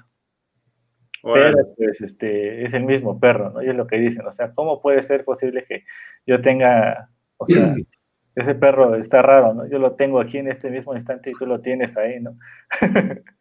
Sí. Eh, Se escapa, o, o- o- digo, ya echando spoilers, ya para echar a perder la película bien. El perro se le escapa a la, a la chava, ¿no? No, al chavo. Ah, ajá. Y ella, lo, y ella lo encuentra. Y pues aquí otro spoiler que les voy a echar, ¿no? Este, un día, pues que eran ellos, ¿no? En las dos películas, ellos quedan en verse, ¿no? Ella le dice, no, este, voy a ir tal, tal día, digo ya en su, en su futuro, ¿no? En su, en el presente de ella. Este, le dice, voy a ir tal día a, a- digo en la versión de Corea del Sur, a tal playa, ¿no? Porque me gusta ahí cómo se ve la, la vista y el día que, este día tal, va, cuando la conozcas vas a querer construir ahí una casa, ¿no? Ella le dice a él, ¿no? Y le dice, ok, entonces nos vemos, este, y anota él la fecha, ¿no? Vamos a vernos eh, tal sábado, eh, dentro de dos años, ¿no? Y pues la cosa es que no llega. él no llega. Hombre. No les Hombre, voy a decir por qué, pero no llega, ¿no? hombres, Se déjalo. en casa, seguramente se casa. y pues ya, ¿no? E- Ella le escribe, ¿no? ¿Qué pasó? ¿Por qué no llegaste, no? Algo así. Pero les digo, la, la fotografía y, y un poquito la, la actuación es más melancólica en la versión este Corea del Sur porque no hay extras, ¿no? Por así decirlo. O sea, las tomas son de ella como que pensando en su departamento, con, con la lluvia, con su pez, con el perro. Tiene un, pez, un pececito, ¿no? Este, y pues igual él, ¿no? O sea, sale ahí que este, porque aquí la diferencia de la casa es que la marea baja, en la versión de Corea del Sur. O sea, la marea baja y quedan unas, unas escaleras y puede bajar a la playa y caminar, ¿no? Y cuando la marea sube, pues se cubren las escaleras y queda la pura casa. No. Y pues ya baja ya a la playa y está ahí corriendo, jugando con el perro y todo esto, ¿no? O sea, todas esas, todas esas tomas son más, este, como que concentrándose en los sentimientos de cada uno, ¿no? Pero eso sale en la gringa también, o sea, salen escenas de él haciendo su vida y ella en la misma casa, ¿no? Ajá, pero están, eh, las, la- las sacan más en cuanto, en cuanto están, este, como que ella tiene sus problemas de relación, ¿no? Con, con- con su pareja, ¿no? Y él, pues, su relación con su familia, ¿no? ¿Te imaginas que te pongan el cuerno con alguien del pasado? bueno, pues si ven la película de, de- de- de Estados Unidos, pues van a ver ahí a- a- algo así, ¿no? Está bizarrísimo. Sí, está, está extraño, pero véanla. Este, digo, La Casa del Lago la pueden ver este, en Prime Video. Este, creo que ya que está, porque dijiste también que My Sassy Girl estaba y no está. No, esta es la de una chica fuera de serie. No sé si todavía esté, es que ya ves que las Ya. van quitando. Ya no está. Pero en Prime creo que sí está, ¿eh? Este, la de la Casa del Lago. Sí, esa, esa creo que apenas la, la pusieron. Y si no, pues es que como gusta mucho, la dejan ahí, ¿no? Nada, y si no, esa se consigue en Mixup en el botadero de 60 pesos. Exacto, esa sí es fácil de conseguir. La de El Mare está bastante complicada de conseguir. Así que, este, pues igual ahí en los comentarios, si ven ahí a Olaf comentando, pues aprovechen y denle clic. En la cárcel. No, es lo que le decía Andrea, o sea, fuera de las películas de terror o de romance subido de tono asiáticas, este, no llegan muchas de las comedias, comedias románticas, este, acá de este lado de- de- de- del mundo, ¿no? Y menos subtituladas. Ah, O sea- eso es importante. O sea, es el problema. en otro idioma. Ajá, o sea, a veces la podrás encontrar, este, pero en versión con subtítulos en inglés, ¿no? Ajá. y, y dobladas al, español, este, a español, pues a veces las podrás encontrar en español de España, ¿no? Pero en versión este, Latinoamérica es muy difícil encontrarlas, ¿no? Y creo que debería... ¿Mande? Tú haz doblaje ahora y así que esté ya de qué. Tú diciendo, aquella. Sí, Adonai. ¿Por qué no agarras la película original, bajas el guion, lo traduces y, y la vendes? Estaría muy chido. pues no estaría mal, ¿eh? no estaría mal, tal vez, tal vez lo piense, pero este, Oye, es más, hasta Andrea te puede ayudar, así ya está hombre y, y la mujer, o sea, pueden hacer la las voz voces. del hombre, ¿Tú haces la voz del hombre? pero para que sea cada vez más rara encontrarla. Y así que diga, oh, yo te ayudo a recuperar tu, tu reproductor. no, Andrea, pero si no era un tipo depravado, o sea, tú le hiciste así como de un enfermo, así. sí, como esos Oh, procesadores yo de te ayudo a recuperar tu reproductor. Ay, no, Andrea, mejor que lo, que lo haga Donay o, o mejor ya no. Ay, no. Pero sí, este, les digo, hay, hay, hay muchos problemas con estas películas y de hecho, este, tal vez YouTube sea una, una opción porque muchas películas están ahí a la renta, no digo en versión pirata, este, hay muchas películas asiáticas que están a la renta ahí en, en- en YouTube, creo que El Ojo está ahí, incluso. Ajá. Este, y por ejemplo, bueno, luego, luego les digo cuál otra está, porque esa es una de las recomendaciones que les traigo preparadas para, yo creo que la otra semana. O a menos, a menos que ya tengamos planeado el, el especial de Navidad, pero creo que todavía falta una semana, ¿no? Todavía falta. Y sí, no, adelante, sí, se vino encima todo y todo el fin de año y ya. Bueno, entonces para la próxima les traigo una película cruda, de esas películas que son, son, son, son de terror, porque son cosas que pasan en la vida real. Órale. Y es también de Corea del Sur, pero es, es el otro lado de las películas de allá. O sea, hay, hay muy buenas películas de allá que son de acción suspenso, pero pues les digo, son de las que más fáciles encuentras de este lado. Ah, eso está bien, que, que sea encontrable también para que la gente la pueda buscar. Sí, Sí, no, la- la la próxima vez de traducción, este, pues ya. las. No, la otra la pueden encontrar incluso en español, porque sí está doblada. Pero es súper recomendable que la, que la vean en, en el idioma original. Luego les digo cuál. Órale, Donay. Bueno, pues oye, pues qué interesante. La verdad es que sí, soy súper fan de La Casa del Lago, me encanta. Digo, yo era fan de Sandra Bullock en mi niñez, bueno, en mi adolescencia. Me encantaba la, la película esta de Mientras dormías, este, de la chica que vendía boletos de- del metro y este, un día rescata a un tipo este, y se vuelve su esposo, ¿no? Este, por azares del destino. sí.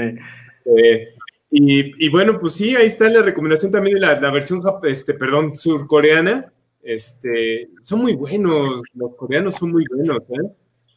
Sí, sí, tienen buena como que visión para hacer las historias.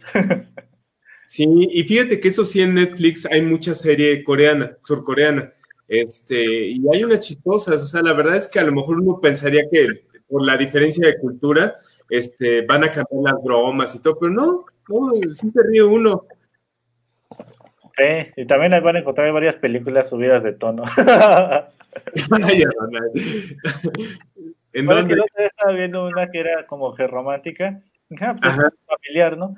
Este, y, y de repente, este, pues ya se, se supone que están ahí el chavo y la chava, ¿no? Este, platicando y no sé qué, y que pues Ajá.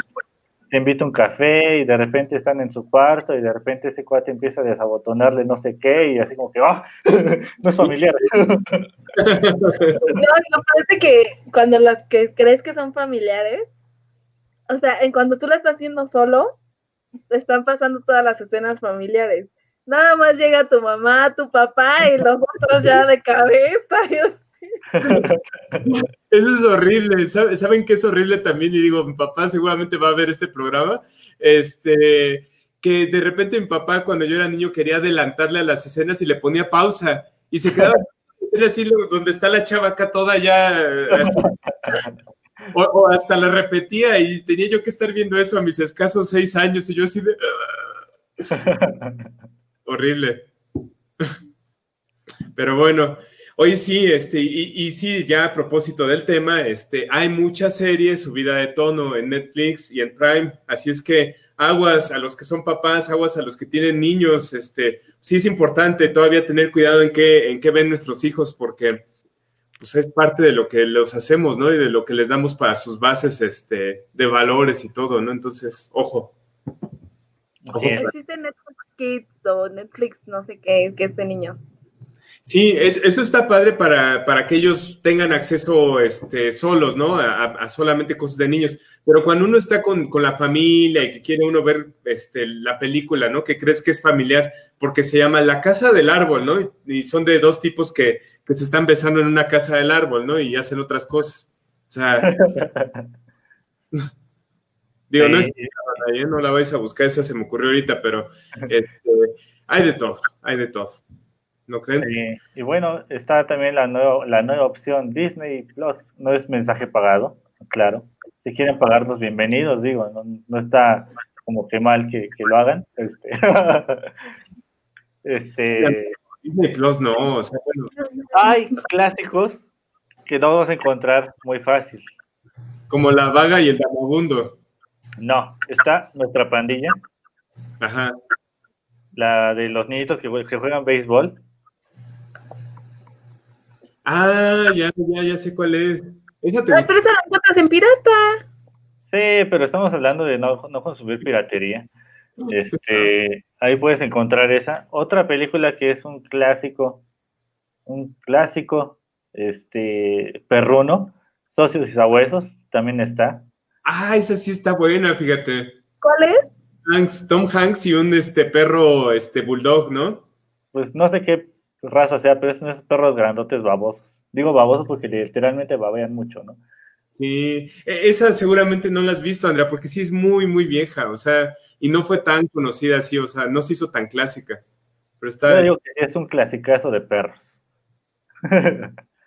y- Otra y- película que, que puedes, otra película que encuentras que también es un clasicazo, Splash.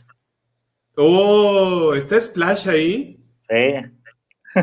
Esa, Andrea, Splash es una película de los 80 muy, muy vieja, en la cual sale este Tom Hanks. Tom Hanks y se enamora de una sirena. Este, pero, Ah, ¿sabes? la- sí la llegué a ver. pero no es la sirenita, ¿eh? O sea, No, no, no, no, sí, sí la llegué a ver. Sí, sí, sí, sí, sí, sí, sí, es así. es Bueno, conocida, sí es muy conocida. sí es conocida y también está ahí. O sea, tienen, tienen ahí como que vari- variedad de películas. Este, y algunas son clásicas que no encuentras tan fácil en, en otras plataformas, ¿no? Oye, Donay, esa chava que salía como Splash, como la sirena, sale de novia de Chevy Chase en el diario de un hombre invisible. Ahora, es que, ¿qué crees? Que no me cae bien Chevy Chase. Oh, eres un amargado, Donay. Nunca me gustaron sus películas. Por, por eso tienes el corazón negro, Adonai. Eh, Yo por eso pongo mi arbolito la- eh, atrás, o sea, por todo lo que me dejó Chevy Chase en mi niñez. hasta, hasta el director de, de Mi Pobre Angelito lo dijo. No me llevaba bien, bien con Chevy Chase. ¿Quién era Chevy Chase? El que sale en vacaciones. ¿El de qué? El que sale en vacaciones. Hay varias películas de vacaciones en, en invierno, Navidad, y que todo, o sea, hace con su familia. Ah, Sí, el señor, sí, ya. Ya, ya. Sí. ¿Verdad que no? ¿Verdad que no? Bueno, Muy bien. pero el director de Mi Pobre Angelito, ¿qué puede opinar si metió a Donald Trump en la película? O sea, que se calle. Además, Mi Pobre Angelito es la aberración más grande que existe en el mundo. Bueno, no sé qué opinan ustedes, pero... Pues eso, a mí sí me gustan. ¿A ti, Andrea, te gusta Mi Pobre Angelito? A mí no es mi película navideña favorita, pero me, me es igual. ¿Cuál es la película favorita de Navidad de ustedes? O sea, ¿cuál ven cada Navidad que no pueda faltar? No sé. Creo que debemos que guardar esas películas para el especial navideño, hombre. Nah, pero una, échate una nada No, más. sí, lo tengo que pensar, lo tengo que pensar. No, es que ya tengo varias, varias, pero Ay, sí, Adonai, no, ya imagino. Pero si no vais a traer películas que, que no se puedan conseguir de navideñas. No, esta, esta fue hecha en este en Sri Lanka y es navideña y no se puede conseguir en ningún lado. esta película es de Dinamarca, ¿no? Dinamarca y la, la vi alguna vez en un festival este, y nunca la han traído a México. Dinamarca es un país. Sí, sí, sí. Y de a hecho, ver, nuestro sistema de salud se iba a convertir. Bueno, ya, ya, ya. Eso está muy, está muy choteado. Dice, Pero bueno. dice Ana Montes de Oca, de Oca, el Grinch. Ah, ándale, Dana, llévate. llévate. Ya sé que me estás diciendo a mí, pero a propósito que Dana Montesioca, que ya está en línea, hablamos hace rato de, tuvimos una sección especial de tu música favorita del, del reggaetón, pero no para hablar bien de Este, híjole, pero bueno, así las cosas, así las cosas, y ya casi se nos acaba el programa, se nos fue de volada, al menos a nosotros, se nos fue de volada, no sé ustedes que nos están viendo, pero este, pues se nos acabó y, y bueno, pues este, pues vámonos a, a leer la- las redes sociales. Y quién antes, antes que nada agradecer a la gente que nos ha estado escribiendo. Este, Daniel Martínez García, que nos mandó un, unos, bueno, este, Judith Feliz. ¿Eh? que hice esto y se me salió toda la pijama yo. Este, Judith Feliz, que estuvo colaborando con nosotros, di- dice totalmente de acuerdo con Andrea. Santos, por eso el padre de Selena no quería al esposo, pues sí, si no lo quería. No, no, no, qué, qué fea historia. Ana María Espanza, que nos estuvo siguiendo también, este, y también hablando de Selena. Eh, y Dana Montes de Oca, que dice que soy el Grinch, pero bueno, pues gracias a todos, gracias a todos quienes están viendo esto en repetición. Este, bueno, pues este, espero que les haya gustado. Y bueno, pues vámonos despidiendo con nuestras redes sociales, si ustedes están de acuerdo, compañeros queridos del programa. Andrea Alfaro, Bueno, antes que nada, eh, chicos, por favor, pónganse el cubrebocas. Eh, el rebrote está cañón. Todos lados. Entonces, cuídense mucho y, y nada, si tienen algún problema de salud, no vayan al IMSS. Y mis redes sociales. es arroba Andrea ama a los gatitos en Instagram. Eh, ya lo puse público, no, eh, ese sigue privado, lo siento. Este, ese está privado, pero los acepto a todos. Y en, en Twitter me pueden encontrar como Andrea a 54 91 75 76 y en Facebook como Andrea Alfaro. Como Andrea Alfaro. Y pónganse cubrebocas. Sí, sí, fuera de broma y, y haciendo esa pausa, cuídense mucho, por favor, cuídense mucho. Esto, esto eh, cada vez es lamentablemente más cercano y, y cada vez es, siempre ha sido fuerte, pero creo que cada vez es más cercano por lo mismo que es una pandemia, ¿no? Es una pandemia y hay que respetarla como tal, ¿no? Hay que cuidarse lo más que se pueda. Sí. Sí, recuerden sanitizar todo lo de su casa. Exactamente, Andrea, exactamente. Todas las medidas de precaución no están de más. De verdad, quitémonos de tonterías, de pensar que, porque qué van a decir de mí porque me pongo gel antibacterial, qué van a decir de mí porque le echo desinfectante al carro o, o- o a mi ropa cuando llego a trabajar. Eso les vale a todos, en serio. Lo que importa es tu salud, la salud de tu familia. Así es que cuidémonos mucho. Este, ya anunciaron las fechas oficiales para las vacunas. La campaña de vacunación empieza en diciembre. Empezarán con la gente este, del servicio de salud, este servicio público, después gente mayor a 60 años, después este grupo 3, este, creo que es gente mayor a 40, este, y después los demás. Así es que ahí, ahí está publicado en el Twitter por si quieren este, verlo, ahí lo puse en mi cuenta, por si quieren este, compartirlo con, con sus amigos, ahí, ahí está disponible. Pero bueno, perdón. Adonai Martínez, ¿cuáles son tus redes sociales, por favor? Pues antes de dar mis redes, les voy a dar así como que el, el- el- el- el recordar eh, un meme. si quieres este, cuidarte, no seas como el Catepec. Eh, pues aquí todo está descontrolado, la gente no se cuida, este, la gente va tosiendo en las combis sin cubrebocas, eh, los que despachan las combis van este, gritando, súbale, súbale, se asoman a la combi. Hay lugares, todavía gritan adentro sin cubrebocas, este, luego los ves con gripa, ahí este, gripa, digo, no sé si sea gripa, este, despachando las combis, se, se pasan la mano por la nariz y empiezan a tocar todo lo demás. Aquí en mi calle, pues ya están organizando la posada, no sé cómo le vayan a hacer. Este, o sea que si quieren No. cuidarse, no sean como el Catepec, por favor. Pues no solo de Catepec, la verdad es que sea, es, es todo, todo México, o sea, es más, inclusive otros países están haciendo lo mismo, o sea, Sí, pero bueno, es, es- es como que mi, mi queja nada más por, por el lugar donde vivo, ¿no? Y, o sea, para los que no, mi queja del IMSS es porque, pues, por alguna razón, digo, en COVID, obviamente tenía que ir a sacar mi, mi incapacidad. Y obviamente en el seguro hay gente entrando al mismo hospital sin cubrebocas.